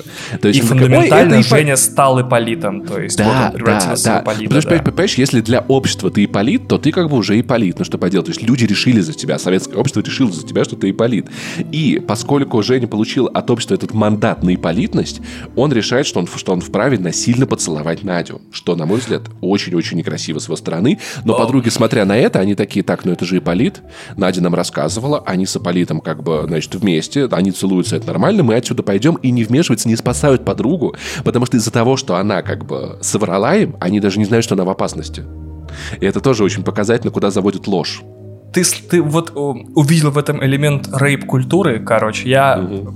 принимаю твою трактовку. Я считаю, что Надя просто в этот момент перестала притворяться перед самой собой. Она такая, мне очень нравится Лукашин, вот, но, типа, вот только в таких обстоятельствах мы можем поцеловаться. И подруги, которые такие видят целующуюся пару, чокаются и просто уходят из квартиры тихонечко. При Это очень милая обрати сцена. внимание, что э, Лукашин принимает решение поцеловать Надю не как Лукашин, а как Ипполит. А, потому что сам Лукашин нерешителен, и это ага. не было бы его решение. Да, Только да, да, об, да. А, отыполитившись, он может принимать да, решение. Да, Только став да. Иполитом. Блять, Паша, мы с тобой разъебываем это дерьмо просто. Если бы Ильдар Рязанов послушал, он бы охуел. А он жив? А он жив, кстати? Я думаю, что нет, но если бы он был жив, он бы охуел. Блин, к сожалению, он умер в 2015 году. Светлая память, Ильдар Александрович. Вы чудесный режиссер. Счастья вам, здоровья. На том свете. Да, да, да. Как это? А как говорить? Светлая память, да? Светлая память, Я сказал. Значит, э, после поцелуя они снова неловко ссорятся, потому что лучшее время, чтобы поссориться еще это после поцелуя.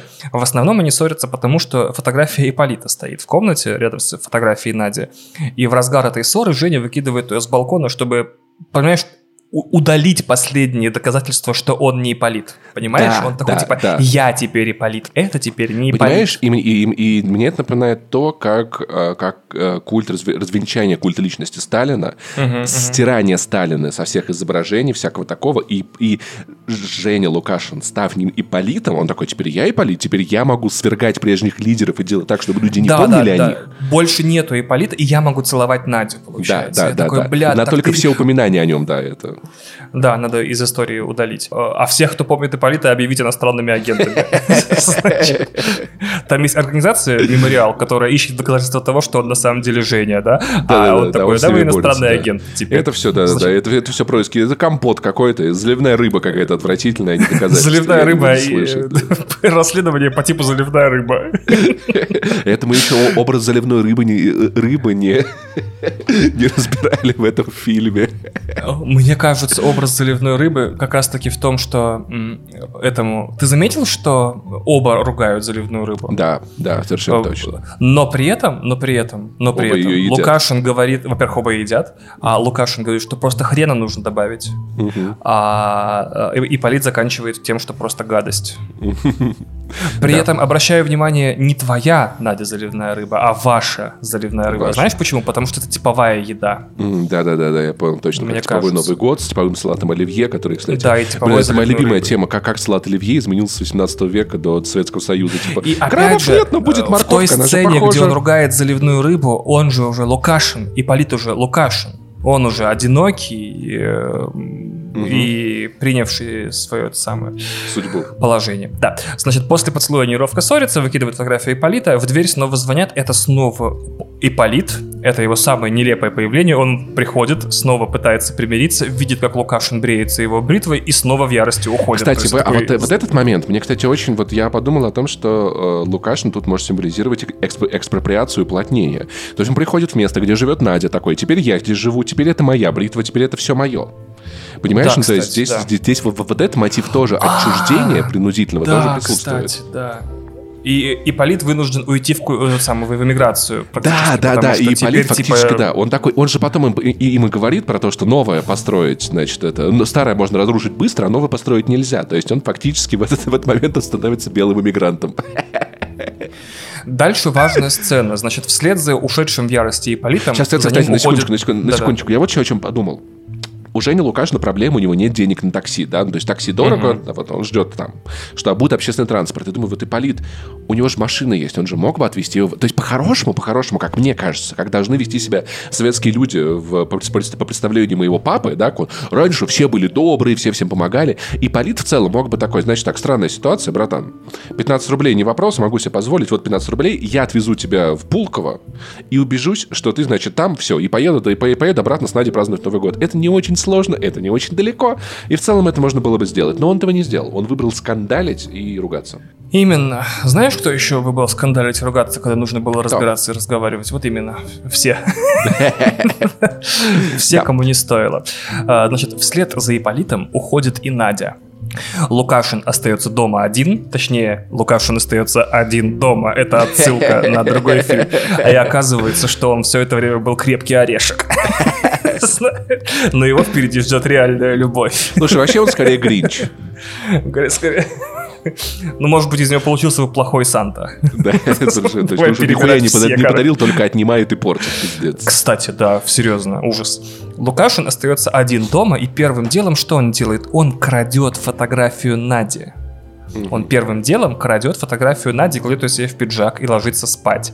Параллельно в монтаже Надя выходит из дома и подбирает со снега фотографию Иполита. Кстати, в более-менее хороших версиях э, фильма, например, Full HD версии, выпущенной в 2019 году и показанной по каналу «Россия-1», можно рассмотреть, что на фотографии, которую Надя поднимает во дворе, э, изображен не Юрий Яковлев, который играет Ипполита в фильме, а Олег Басилашвили. Это единственный кадр с этой фотографии, где изображен другой актер, потому что из-за конфликта графиков и расписания описании эту сцену отсняли, когда на роль Иполита был утвержден Олег Басилашвили. А когда актера сменили и пересняли, э, ну и, собственно, сняли фильм, эту сцену уже нельзя было переснять, потому что снега уже не было, поэтому well. это единственная снега, где фото... это единственная сцена, где на фотографии совершенно другой человек. Но видно yeah. это только в более-менее HD версиях. И Надя вот. наконец принимает решение. Прикольная сцена, где она садится в такси, таксист такой, вам куда? Она, куда вам? Э, вот. Она такая, да, куда угодно. Он такой, выходите из машины. Думаю, что за тип такой уродский. А я, кстати, и не понял, а почему? Что это я значит? Я тоже не понял, это очень странно. Возможно, Надо у потому что... спросить, что это значит Да-да-да, да. может, может, такая традиция была. Потом она такая, все, я придумала на московский вокзал, везите меня, и берет для Жени Лукашина билет на поезд. Но мы еще не знаем, что для Жени Лукашина, кстати. Хорошо, я да. думал, она себе берет все разы, когда смотрел. Так, типа, все, я в Москву поеду, буду сама с, с, с этой Галей сейчас засусь, вот Женя охуеет, мы замутим. Вот да, пускай они там с Ипполитом сами друг другу яички массируют. Заколебали. На Неве в Жигулях дрифтя, блядь. И она, значит, едет до московского вокзала на такси, но как настоящая жительница Санкт-Петербурга домой она идет по первоянварскому Ленинграду, тусклому, э, сумрачному, домой пешком, потому что там очень красивая сцена ее прогулки по Ну, Питеру. кстати, важная штука, про которую я не задумывался, Советский Союз был очень темным местом. То есть обрати внимание, насколько темная ночь в городе, ну, практически во второй столице. Да, кстати, да. Э, домой тем временем приходит мама Нади, и она первым делом запирает Лукашина в комнате, приняв его за грабителя. решает, что он вор. Да. да. Надя возвращается, видит, как мама сторожит, значит, по, сторожит в коридоре, сидя, поющего Лукашина в комнате. То есть да. Лукашин сидит в комнате и поет маме песни, а мама сидит в коридоре и мило слушает. И очаровывается а как... этим, надо сказать там. Ну, потому, потому что, что песни, это видимо, это да, это. Но знаешь, что странно, он в этот момент человека. счастлив, получается, что ли? Ну, то есть, да, да, фильма. да, да. Ух, так Питер любит. Оказывается, что билет-то свой Надя купила Лукашину, и она говорит ему об этом. Также ставит на место э, поднятые со снега фото Иполита, а Лукашин его хватает и рвет.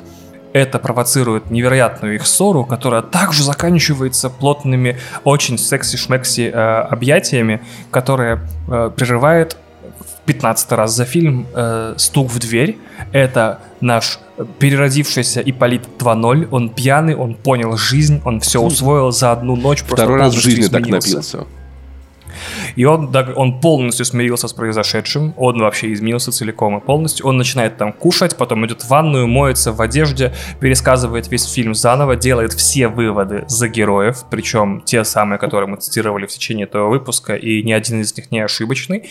И мокрый уходит на мороз со словами «Может быть, я хочу простудиться и умереть». И покидает фильм, насколько я помню, в общем. Да, больше мы его не видели. Кстати, довольно печально, печальный финал героя, он просто уходит в никуда вообще, в темень, да. Э, обреченный на простудные ну, заболевания. Потому что раньше, раньше у него был план, у него все было по схеме, все было вот типовое, понимаешь? А не типовое событие лишило его этого плана. Фактически Эльдар Рязанов предсказал развал Советского Союза. Вот, то есть в этом плане, О, кстати, потому что да. я так понимаю, что куча людей, которые знали, как жить, знали, как все работает, как надо действовать, как надо угу. развиваться, оказались в ситуации, где все совершенно поменялось. Кстати, об этом, на самом деле, забавно, что об этом же я подумал, я посмотрел смотрел серию Рик и Морти про динозавров, где полетели динозавры и поменяли всю жизнь людей моментально, и люди теперь не знают, как жить. И я такой, наверное, что-то вот после развала Советского Союза люди что-то такое же испытали. Ну, то есть полную пустоту, непонимание и неприспособленность к этому миру. Вот Ипполит как-то так же себя там чувствовал. А мне кажется, что Ипполит потерял контроль окончательно над всем, то есть над Надей, над Лукашиным, над квартирой, над всей своей жизнью, и у него осталась только свобода умереть. То есть он угу. только он теперь, мол, единственное, что он может выбрать в своей жизни, это как ему погибнуть. И он э, моется, он же понимает, что сейчас уйдет. Он бы не пошел в душ, если бы хотел бы жить.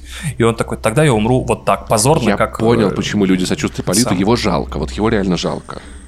Потому что, мне кажется, по большому счету, вот он реально одна из... Но, с другой стороны, правда в том, что вряд ли Надя с ним была бы счастлива, потому что отношения у них такие себе. Потому он что, уебок. если бы не сейчас э, Лукашин, то потом был бы другой человек, которому бы он ее ревновал. Да-да-да, да, совершенно вот. точно. Проблема не в Лукашине, он просто вскрыл ее, да.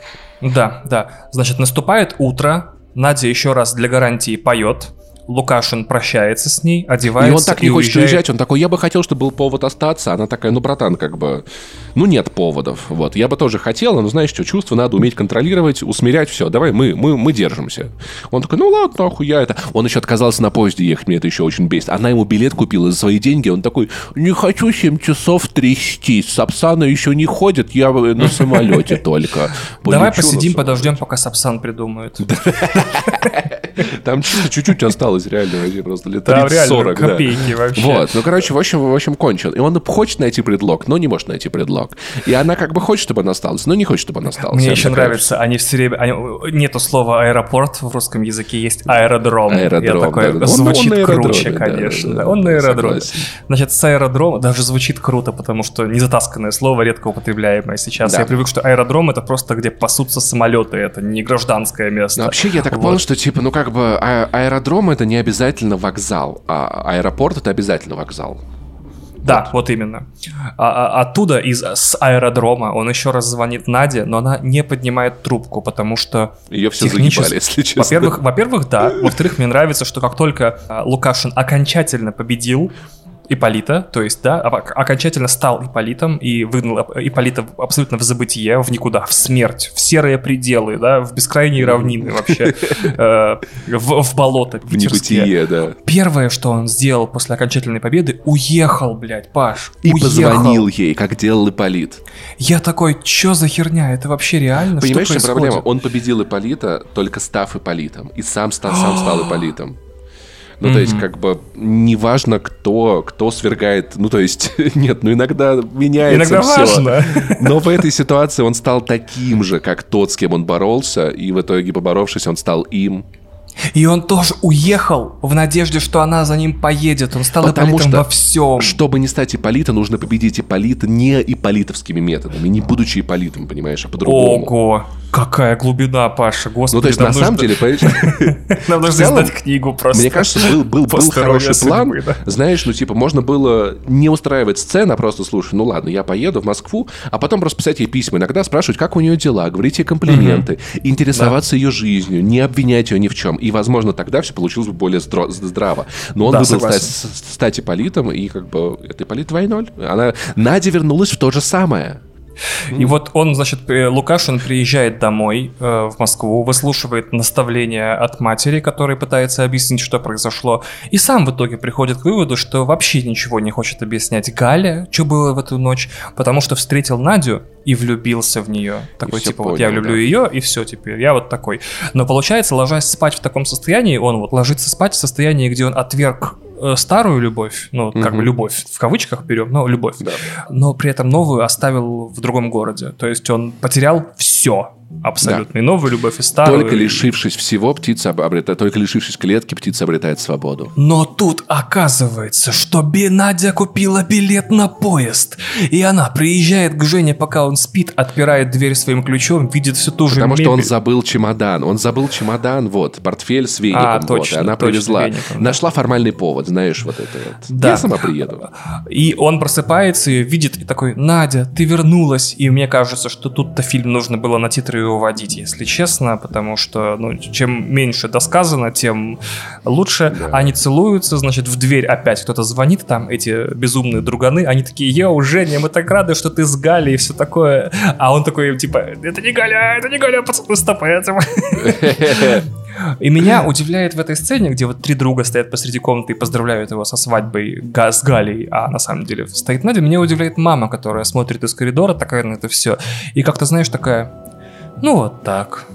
И, она, и Надя спрашивает, очень странный диалог, типа, вы думаете, что я легкомысленная? А мама такая, время покажет. И я такой, ну, если честно, не очень-то это, знаешь, э, финал сказки какой-то, где все жили долго и счастливо. Типа, ну, а что из этого получится? Типа, мы никогда не узнаем, если Да Тимур какая-то Бекмамбетов в 2006 Ну, Потому году что, не понимаешь, снимет у, них у всех тоже есть проблема, что типа, ой, а вам 33, а вы не замужем? Ну вот не повезло, понимаю. Да в смысле, блядь, не повезло? Ну не хочет человек замуж, ты доебался, блядь. А этому 36 не Ну не женат и не женат, господи, и отъебитесь все, пожалуйста. Но нет, все должно быть по расписанию, по схеме, по плану, по чему такому. И мама, она как хранительница этого плана, понимаешь, она смотрит как носитель старых ценностей, да, она смотрит Мгм, на то, как, как мир изменился, и она не доверяет этим изменениям, потому что она считает, что они могут привести к чему-то худшему, потому что она как бы знает уже, как было плохо, но, но она знает, как это плохо, а что-то новое она не знает. Ну и финальная кода, то есть финальная фраза, финальный монолог Жени. Спасибо, ребята, вкратце, что все так перепутали, потому что только благодаря тому, что вы все перепутали, и благодаря вашей ошибке, я теперь буду счастлив. Забавно, что не мы, а я. Ну ладно. Ну вот такой, видишь, у него в нем индивидуализм начал, начал проклиниваться. Вот. Но по сути, обрати внимание, даже в финале Лукашин никаких решений не предпринял. Не да, предпринял, да, ничего не сделал. за него решила, да. Понимаешь, прикол в том, что да, вот эти, это вот та самая рыбка, которая выплыла в какому-то водоему, а каком она не знает. Может, она вообще Да, вот именно, потому что он приехал такой, ну вот я все просрал, лег спать, и ему просто повезло, что Надя да. такая, типа, я приеду, ему веник привезу. Вот удивительная история. И мне кажется, конечно, их развод в этой ситуации это что-то очень логичное, потому что они не знают друг друга вообще. То есть они сейчас чисто вот на каких-то эмоциях. Паша, такие. развод, потому что... А, ну хотя, знаешь, я хотел сказать, потому что Барбара Брыльская это твердая десяточка, а Мягков при всей моей любви к нему это четверочка, но мы знаем эти, знаешь, мемы про славянские пары, типа... Да, да, да, да, да, да, да, да, Я сам в такой состою. ну рано или поздно. Хотя, знаешь, знаешь, с другой стороны, а вот то, что он вот э, как бы силой взял э, польскую актрису актрису, чувак как бы русский, да? Может угу. быть, в этом тоже, то есть рано или поздно они должны как бы расстаться, и она уйдет в Европу куда-нибудь, будет с друзьями европейскими тусоваться, а он будет злиться и пытаться ее вернуть потом всю жизнь. Ну, просто если какому-то властному, очень обаятельному немцу захочется начать свои поползновения э, по женщинам, он они начнет с полячки. просто. Да, но они просто потом поделят. Хорошо. Блин, это ужасно, ужасно. Короче, в целом история отвратительная, все мудаки. Я не знаю, но, наверное, наверное, для советских людей... Так все мудаки, понимаешь, тоже по неволе. Вот в чем у меня ощущение, что типа не некому сочувствовать в этой ситуации, но все просто жертвы обстоятельств, в которых можно счастливыми стать только по ошибке. Классная фраза, я не могу ничего добавить. И, возможно, проблема в том, что люди просто не выбирают, когда люди не выбирают, на каких находиться местах, они не будут счастливы, потому что тебе, если ты не выбираешь твою судьбу, ее выберут за тебя, и не факт, что это будет то, что подойдет тебе. Возможно, это подойдет сотни миллионов людей, но не обязательно тебе. Ну, то есть в этом это прикол. Я вот тоже думал про эти квартиры. Знаешь, часто гуляя по Москве, я вот, я вот смотрел на Тверской, на эти дома, Угу. Красивый центр Москвы, ну типа просто вау, все рядом, да, метро. И думал, кто-то получил квартиру здесь, так. кто-то получил квартиру в Кузьминках. Угу. А кто-то получил квартиру не у метро Кузьминки, а в 30 минутах от метро Кузьминки. И думаю, а там, ну в этой же системе не было справедливости как таковой. Ну, то есть, как бы я понимаю, когда рыночная система, типа, ты добился большего успеха с точки зрения рыночной системы, у тебя больше ресурсов и возможность получить лучшее место под солнцем, ближе к метро, то-то, то-то. А там же, типа, ну вот эти вписали сюда, эти вписали сюда. Два одинаковых дома в разных э, местах района Кузьминки, но один объективно лучше, другой объективно хуже, но люди получили их за одинаковые страдания, что в целом не кажется мне справедливым и странным. И в целом я думаю, что в, этом, в этой распределительной системе людей, наверное, комфортила мысль о том, что да, да, вас распределили, но что там случится, и все у вас будет нормально. Просто не сейчас, но потом будет. Как-то само собой сложится.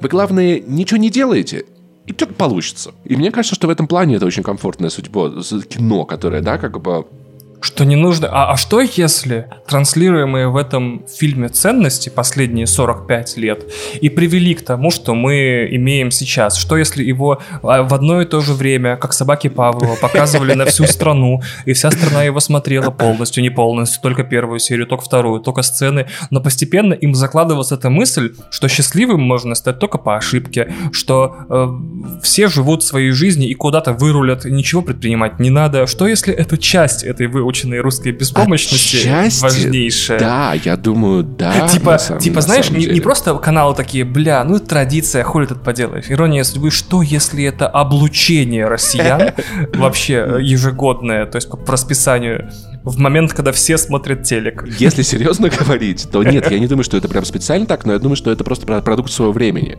В чем большая проблема Советского Союза? В том, что он остался для нас в медиакультурных произведениях как охуительное место. Ага. То есть у нас не было кино, которое показывало достоверно его ужасы. Точнее, оно появилось уже позже, но люди его не принимали. Да, самые популярные, самые известные, самые запомнившиеся, попавшие в сердечко, про то, что все хорошо. А если не хорошо, то все будет хорошо обязательно скоро. Вот, и поэтому, мне кажется, это просто естественный продукт, про продукт своего времени, ну, то есть, как бы, я заметил, что это кино меня, правда, комфортит. И знаешь что? Иногда, иногда ощущение потери контроля тоже может комфортить. Ну, то есть, как бы, короче, сейчас, это, это Вадима Иллюстратова в, в этом подкасте нет, но метафора сексом будет проведена. Ну, то есть, когда в... А, в доминации ты доминируешь, это ответственность. Ну, то есть ты должен контролировать не только себя, но и то партнера, не слишком ли плохо ему, все ли ты делаешь хорошо. А когда ты в, это, в этой истории сабмиссив, то есть на тебе нет никакой ответственности, ты ни за что не отвечаешь, и это удивительный момент расслабления. Ну, то есть ты как бы, возможно, в опасности, но ты не принимаешь никаких решений, и иногда в этом приятно оказаться. И знаешь, смотря этот фильм, я немного закомфортился, потому что какой-то уют в нем присутствует, какая-то монотонность происходящего тоже присутствует, ничего внезапного, никаких супер-пупер, знаешь, там перемен, никаких супер-пупер поворотов. Все очень плавно. Ну, то есть, и плюс еще пересматривать вещи, это тоже тебя комфортит, потому что там не произойдет ничего внезапного, что вышибет тебя из колеи. Мне кажется, это совокупность факторов, что в целом, как бы, может быть, это не столько гимн с больше комфортности, чем безвольности, наверное, даже в этом плане. Ну, то есть, вот об этом я вот думаю. А мне кажется, что странно, типа, 40, ну, не 40, там, 30 да, 30 лет крутить по телевидению фильм, рассказывающий о пороках несуществующей уже страны, когда ни этих пороков уже нету, ни, ни этот самый, ни героев таких нету, ничего. Это все равно, что это очень смелое сравнение, и не совсем с ним согласен даже сам до конца. Это как, типа, прикинь, в Германии каждый Новый год крутят Триумф Воли, типа, такие, типа, о, Триумф Воли, сяду посмотрю, а что там, ой, такое все красивое, блин, Ну да, да, да, да, это тоже, слушай, я бы хотел, если честно, чтобы, знаешь, вот искупление вот, вот по показывали под Новый год. Но мне кажется, что знаешь, мы уже с тобой, по-моему, 50 гигабайт голосового трафика наговорили про то, какой в России типа некрокульт э, живого прошлого, но типа страна изменится, когда вы похороните Ленина и перестанете крутить э, иронию судьбы. Да, да, да, да, я тоже думаю об этом, да. Но просто там, знаешь, я просто еще, если за, за людей решить, что так правильно, то это будет, возможно, будет то, к чему не А мне даже наверное... интересно, знаешь, а если сейчас, типа, кстати, сам Андрей Мягков в интервью э, не, незадолго перед своей смертью, это смешно будет звучать, простите, пожалуйста, но говорил, что надо перестать показывать фильм каждый Новый год. Мне кажется, прикинь, а что если из-за этого он умер? И он такой, типа, нет. Ничего не изменится. Но проблема в другом. Смотри, сейчас чуть-чуть скажу. А что если, смотри, с какого момента просто телеканал такие, да будем нахер его каждый год показывать? И все. Типа нормально затыкает дыры в эфирном расписании. С какого момента эта зависимость идет из, ну, из навязанной в навязываемую? То есть это телеканалы все время ставят или люди все время хотят смотреть? И хотят ли люди смотреть не потому, что им его столько лет показывали? То есть где эта привычка выученная, а не действительно мы хотим Слушай, именно это кино смотреть? Я думаю, что грань эту трудно определить, но я думаю, что если бы этот фильм не смотрели, его не показывали бы. Я вот о чем думаю. Mm. Это вопрос того, что типа если люди в целом, в в большинстве своем решат, что типа, блин, кажется, нам правда надо жить чем-то новым, а не жить чем-то старым, и просто, и просто как когда будут видеть 31 декабря, будут выключать телевизор в этот момент, угу. мне кажется, возможно, тогда его правда перестанут показывать. Я все-таки думаю, что правда, что люди больше управляют медиа, чем медиа людьми. Хм, это хорошая мысль. Ну, приятная, по крайней мере. Не, да, не, ну, то есть, не на самом деле, до конца даже, согласен, даже если но... взять пропаганду в авторитарных странах, она же говорит людям то, что им нравится слышать. И людям, люди выбирают жить в том, что им нравится слышать, а не в том, что есть на самом деле. Это тоже в какой-то степени выбор, к сожалению. Так вот именно, а кто, кто пишутся от нас. Мне очень интересно, а как вот люди такие, я люблю э, иронию судьбы, потому что ее каждый Новый год показывают. То есть это как бы, ну, само, самосозданный миф, понимаешь? То есть не потому, что там мне нравится история, не потому, что там приятные герои, не потому, что на Барбару Брыльску всегда приятно посмотреть и так далее, и так далее, а потому что это само по себе уже, э, ну, фантом. То а есть а мы не кажется, смотрим этот это, фильм, потому что, что он существует что это естественный, естественный э, процесс, потому что я думаю, что через 20-30 лет, если нам на, нам на Новый год будут показывать турецкого гамбита, мы такие, бля, неважно, какой это был фильм, но я вот помню, что вот тогда я вот по улице гулял, палкой лужи ковырял, вот это, жвачки были вот эти вот бу-бу-бу-бумер, да, и все такое. И мне кажется, это просто для старшего поколения это работает как на, на эмоциональной ассоциации с тем, что было, когда они были молодые. Я думаю, что если зумеру показать этот фильм, он вряд ли его так оценит. Я придумал. В параллельной реальности, в параллельной реальности есть э, ирония судьбы или с легким паром, где главный герой попадает из Москвы в Киев, вот, и эта вся история выглядит вот так. Значит, что он в Киеве приезжает на улицу строителей, дом, э, третью улицу строителей, дом 25, и там такая же квартира и так далее. После чего, естественно, Первый канал и все остальные каналы принимают решение не показывать этот фильм на Новый год, И угу. 1 января просто нахер половина бензина, половина масла, хардкор, дестрой, мясо, э, вообще. И городские эти самые миллионы просто людей смы смывают всю грязь с улиц моментально. Я такой, вот это было бы смешно. Слушай, а я еще подумал, что в параллельной реальности есть фильм «Ирония судьбы», которому каждый Новый год показывают людей, и он такой, да ебаный рот, блин, сколько можно? Я уже так устал, одни и те же люди каждый год, уже смешно вообще, да. Ну, что-то из Рика и Морти. А, воу, ну, короче, мы разъебали этот Новый год, я считаю. Я очень надеюсь, что, э, что вы, уважаемые слушатели, э, согласитесь с нами, возможно. Во-первых, поймет... мы единственный подкаст, который развил как, как год провел, так и вы провожаешь. Вот, и я надеюсь, что, что когда, если у вас будет какое-то домашнее застолье, да, там, и вы с своими близкими, а, а они включат этот фильм, может быть, вы им что попробуйте указать на то, что, может, что-то в этом как бы не так, но, возможно, после этого будет драка на вилках и ножах, поэтому делайте это на свой страх и риск. Поэтому но... не забудьте пригласить знакомого хирурга, они побеждают в драках, как мы узнали. А еще помните, что когда... Я почему считаю очень важным процесс съезжания от родителей, потому что ты живешь по правилам их дома, и ты переосмысляешь правила того, как работал их дом, оказавшись в своем. Ты понимаешь, что из этого ты хочешь взять с собой, что нет, как будто разбираешь старый гардероб. И mm-hmm. я думаю, что в культурном плане тоже есть смысл переосмыслить что-то вечное устоявшееся, чтобы понять, оно актуально, оно важно, оно дает вам что-то. Вау, это... то есть финальная мысль этого подкаста заключается в том, что так же, как Лукашину давным-давно следовало съехать от мамы, так и россиянам да. пора съехать от Путина. Бэм! Так, надеюсь, вы хорошо провели время. Мы хорошо провели время. Я, я чувствую я себя загруженным, но время. Это замечательный Не самый выпуск. смешной выпуск подкаста у нас получился. Довольно ну, вдумчивый такой. Да, да, знаешь, обычно мы такие... А тут мы такие, знаешь, Вань, я подумал о том, что я что-то переосмыслил. Деконструкция вообще. А Антон Долин послушает подкаст, охуеет, попросит к нам в гости. Да, кстати, прикольно Пацаны, научите меня, как вы это делаете. Так, э, следующий выпуск подкаста будет посвящен заливной рыбе, тому, как существо, оказавшееся не в своей среде... Ладно, ладно, ладно, ладно. Следующую тему мы пока не выбрали, но в январе, наверное, что, наверное, что-то выйдет. Напомню вам, что если вы хотите еще двух этих смешных ребят, их смешных голосов, то спешл, где мы обсуждаем God of War Ragnarok, уже есть на платных площадках. Переходите в описание. А, ссылки для донатов будут оставлены там же. Я полагаю, что если я не сильно проебался, я добавил к донате еще международную донатилку, чтобы люди из других стран тоже могли нас поддержать, потому что, О, оказывается, класс. такая проблема существует. Я с, с мы с ней столкнулись, я все понял.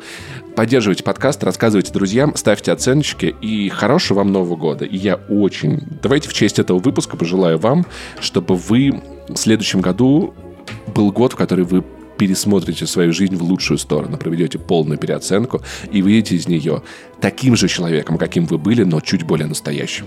Съезжайте от родителей, как в прямом смысле, так и в переносном. И стройте свой собственный дом. И не забывайте дрифтовать около Исаки. Ну или где вы там находитесь, не знаю. Может, у Исаки сейчас не самая лучшая идея. Да, не дрифтуйте у Исаки. Это не, подкаст не является публичной офертой. Все, до встречи в следующем году. Пока. Пока. Да, ребят, подкаст закончился, но у нас для вас есть тизер того самого спешла, о котором мы вам рассказывали. Там будет много спойлеров по году of War с самого начала, поэтому внимательно. Если не играли, выключайте подкаст. Если играли, послушайте. Если понравится, подписывайтесь на Patreon, Boosty. Все ссылки в любом случае в описании. Вы разберетесь, вы пацаны умные. И поехали. Уважаемые слушатели, первый special подкаста «Что было раньше», не первый special, в нашей с Иваном подкаст-карьере, но первый special подкаста «Что было раньше» уже перед вами God of War Ragnarok обсуждение полное, со всей фигней, со всеми спойлерами. Мы всех предупредили. Если вы прошли игру, я надеюсь, вы прошли игру, можете послушать, а потом с нами обсудить, что вам понравилось, что не понравилось, то вдруг вам не с кем обсудить эту видеоигру. Да, мы перескажем вам, ну не перескажем, как в подкасте пересказываем, но мы коснемся практически всех событий в этой игре, поэтому если вы в нее не играли, слушать это э, не не стоит, если вы собираетесь играть. Если вы не играли и не собираетесь играть, но вам интересно послушать, что в этой игре происходит. Я знаю, такие слушатели и у «Что было раньше», и у «Горящего бензовоза» есть. Это люди, у которых нет времени на игры, но пульс они хотят все равно, так сказать, знать, что там происходит, какие истории в играх рассказываются. Поэтому специально для вас мы записываем этот Ну и специально для нас, которые любят обсуждать вещи, но как будто нам уже привычнее да. обсуждать вещи, когда мы их записываем.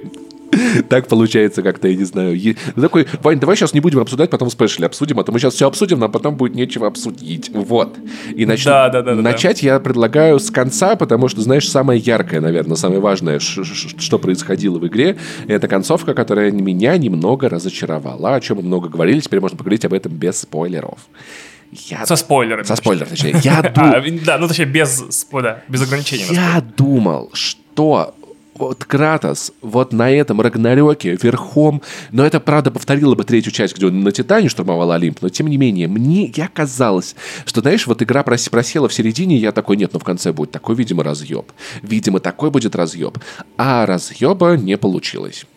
Я, допустим, не был визуально впечатлен финалом, но я очень сильно удивился тому, насколько этот God of War и насколько конкретно Кратос сильно выросли за прошедшее время.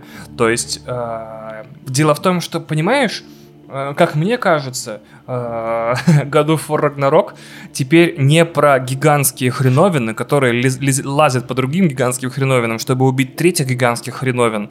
И там, значит, все гигантские хреновины дерутся. Все это, значит, на сверхшироком плане, где Кратос у тебя на экране размером с ноготочек буквально.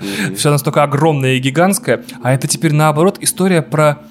Блин, ну по сути история про то, как отец отпускает сына по своим делам впервые в жизни. Я такой, вот и все. То есть все вот эти вот гигантские штуковины, все эти эпические приключения, это все второй план и развлечение для малолеток. Это история про то, как отец как бы ну, пытается подружиться с собственным сыном. Первая часть Да. тоже была про это. А тут еще как он понимает, что у сына его собственный путь, которому он не может ни помочь, ни помешать. Да, и в этом большая проблема, которая у меня с родителями была часто, да, потому что когда твой ребенок вырастает, непонятен тот момент, где, где пора его отпустить, дать ему совершать ошибки, всякое такое. Кратос очень долго такой, я за него решу, он не будет воином, он айтишником будет, он пойдет в ВГУ, будет учиться на ПММе, короче, там потом нормальная работа, устрою, меня знакомый есть в ЕПАМе, устроим его там на стажировку. Вот, и как раз такой, ну я хочу быть э, рыцарем, я хочу быть воином, я хочу быть стражаться, я хочу сам все решать.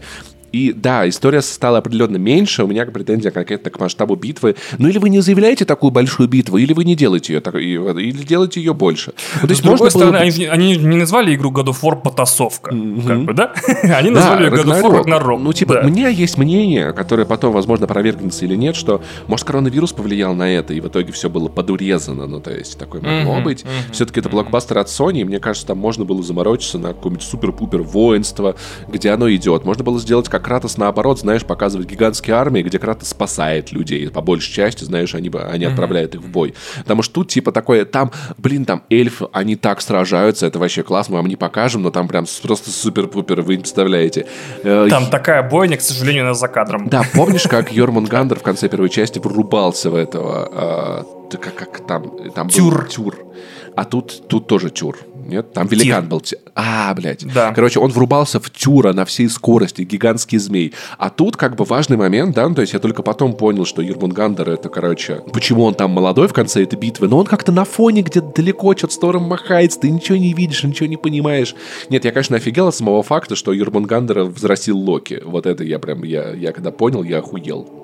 Причем я до сих пор не врубаюсь, типа, реверсивно, то есть обратно во времени. Короче, э, смотри, вот эта змея, которую он дал, э, которая была мертвая в э, логове ведьмы, великанши, Да. он дал ей Да-да-да. душу великана, и эта змея выросла в Юрмунгандра, а когда она дралась с Локи, они упоминали это в первой части, что, что с Локи, с Тором, что Тор дал Ермунгандру та- пизды так сильно, что тот вернулся назад во времени. Понял? А, То есть в этой игре он появился. И тот Юрмунгандр, которого встречают герои в первой игре, он уже помнит и Локи, и Кратоса, он все понимает. И он знает, что ему готовано. И я такой, вау, это красиво. Ну, то есть в целом, на самом деле, закончилось вот в плане Тор, Один, Локи, Кратос, все в духе этой игры реально очень правильно. Ну, то есть, одно тоже обидно, что они такие, Кратос умрет, Кратос умрет. И я думал, будет где-то момент, где Локи надо будет выбрать, убить Кратоса, не убить Кратоса или что-то. А Например, э- в одной из сцен игры, где изображение делится пополам, и я такой, сейчас появятся вот эти вот, ну, вправо или влево повернись и нажми X. Там есть сцена прям такая, где с одной стороны стоит Один, с другой стороны стоит Кратос, и они как бы говорят тебе, типа, решайся, решайся. И посередине Локи, она даже кадр поделен прям вертикально на, на две части. Я такой, а, так это сейчас у меня будет, типа, выбор концовки, что ли, или что, типа, с кем я, с Одином или с Кратосом? Оказалось, что нет, то есть мы просто как бы забыли про то, что Кратосу грозила смерть, это просто, это присутствовало как мотивация Локи в какой-то момент, а потом просто, оно исчезло. Просто забавно, да, она ему грозила, а потом нет. перестала. Да. Я такой, чего? Ну, то есть при этом нет, мне, мне нравится, как, как Локи все это решил, как Атрей все это решил, извините, пожалуйста, у нас тут это, два названия, тут одни называют так, другие называют так, это тоже очень забавно. То есть мне безумно нравится то, что э, Кратос не убил Тора. Это было красиво. Как бы я такой, так, Кратос убьет Тора, он убивает богов, он всегда убивает богов, и с кем-то знакомых такой, да нет, он не убьет Тора, Тор очень сильный. Я такой, пока что статистика в пользу Кратоса. Все боги, которых надо было убить, он убил. Ну, то есть не было ни разу, чтобы он такой, ладно, этого я не, не смогу убить. Вот, но в итоге то, что они, дог... да, они договариваются, это просто пиздец. Кратос из с прошлых игр так бы никогда в жизни не сделал, и это очень круто. Это очень глубокий вопрос. Проблема в том, что Кратос э, в предыдущих играх по God of War убил нахер всех богов римского пантеона, греческого точнее, вот, всех до одного, вообще, ноль богов выжило. И это не принесло ему счастья, да. как мы видим. Это не сделало его счастливым, благополучным человеком. В комиксах описано, мы рассказывали об этом, что он так и не смог найти счастье после того, как сбежал из Греции. Он еле-еле нашел счастье с Фей, но и она умерла. И, и он остался с сыном в враждебной среде, в другой стране, не зная языка. Короче, совсем очень Гамарджоба. И он это объяснял Атрею в первой части, что убийство богов имеет последствия. Типа, да. Всегда, любое убийство. И он, обращу внимание, в прошлой части убил одного бога, Бальда. Да. Он убил бога. Подожди, подожди, это... подожди. А, ну Атрей убил сына... Моди. С, да, Моди. Да, а, да. Второго, а второго Кратца, по-моему, убил сына, сына, сына Тора, А, да? да, точно, да. Ну, короче, он убил двух богов, угу. да, в первой части. Но суммарно трех на семью. 18 -го года. Но получается, получается, по сути, в том, что он такой, блядь, опять я рискую вернуться на эту тропу, хотя я знаю, что она заканчивается ничем хорошим. То есть и сын мой тоже хочет убивать богов, и такой, типа, я убью всех богов. Он такой, да не надо никого убивать, понимаешь? Это всегда проблема. Убиваешь богов, потом ебешься, извини меня. Очень но, сложно. Но в целом и... это как, как с курением и алкоголем дети, детям объясни. Такой, ну ты, ты ж пьешь нормально, все, я тоже буду пить. Такой, нет, ты не понимаешь, это всегда есть последствия.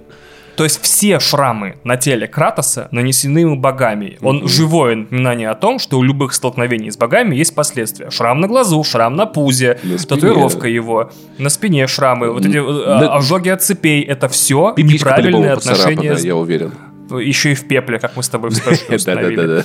Да, очень плохо убивать богов. И мне понравилось как раз-таки, что в финале, в финале э, Рагнарока он не убивает богов. Ни одного, а, блядь, он, он все равно убив, он убивает Хаймдаля. Не, подожди, вот, ну, вот, не, не, после момента с Хеймдалем, потому что там тоже есть такой сильный переломный момент, что э, где он не хотел же его убивать. Но то есть, все-таки я думаю, что Хеймдаль это чувак, который... Нет, Хеймдаль долбоеб. Серьезно, Он тебе разрывным да. копьем прикрепили руку ты хули выебываешься? Вот ты хули... Вот, знаете, есть такие люди, которые такие, типа, эм, они так ожидают от всех подставы и предательства. Это люди, которые, например, я таким был, потому что у меня папа из семьи ушел, когда я был маленький. Я думал, что я буду просто отталкивать всех людей от себя своим сарказмом, чтобы не... Эм, Никто не, не они от меня уходили, а да, а я, короче, их всех бросал. И я такой, я буду саркастичен, такой, ха-ха-ха-ха. Это счастье мне тоже не принесло. Я понял, что сила все-таки в доброте, в уважении и в любви. Вот. И, э, но я с тех пор пор очень четко, как, как, например, типа, знаешь, как, типа, туберкулезники распознают туберкулезников по кашлю, типа, знают, как этот кашель выглядит.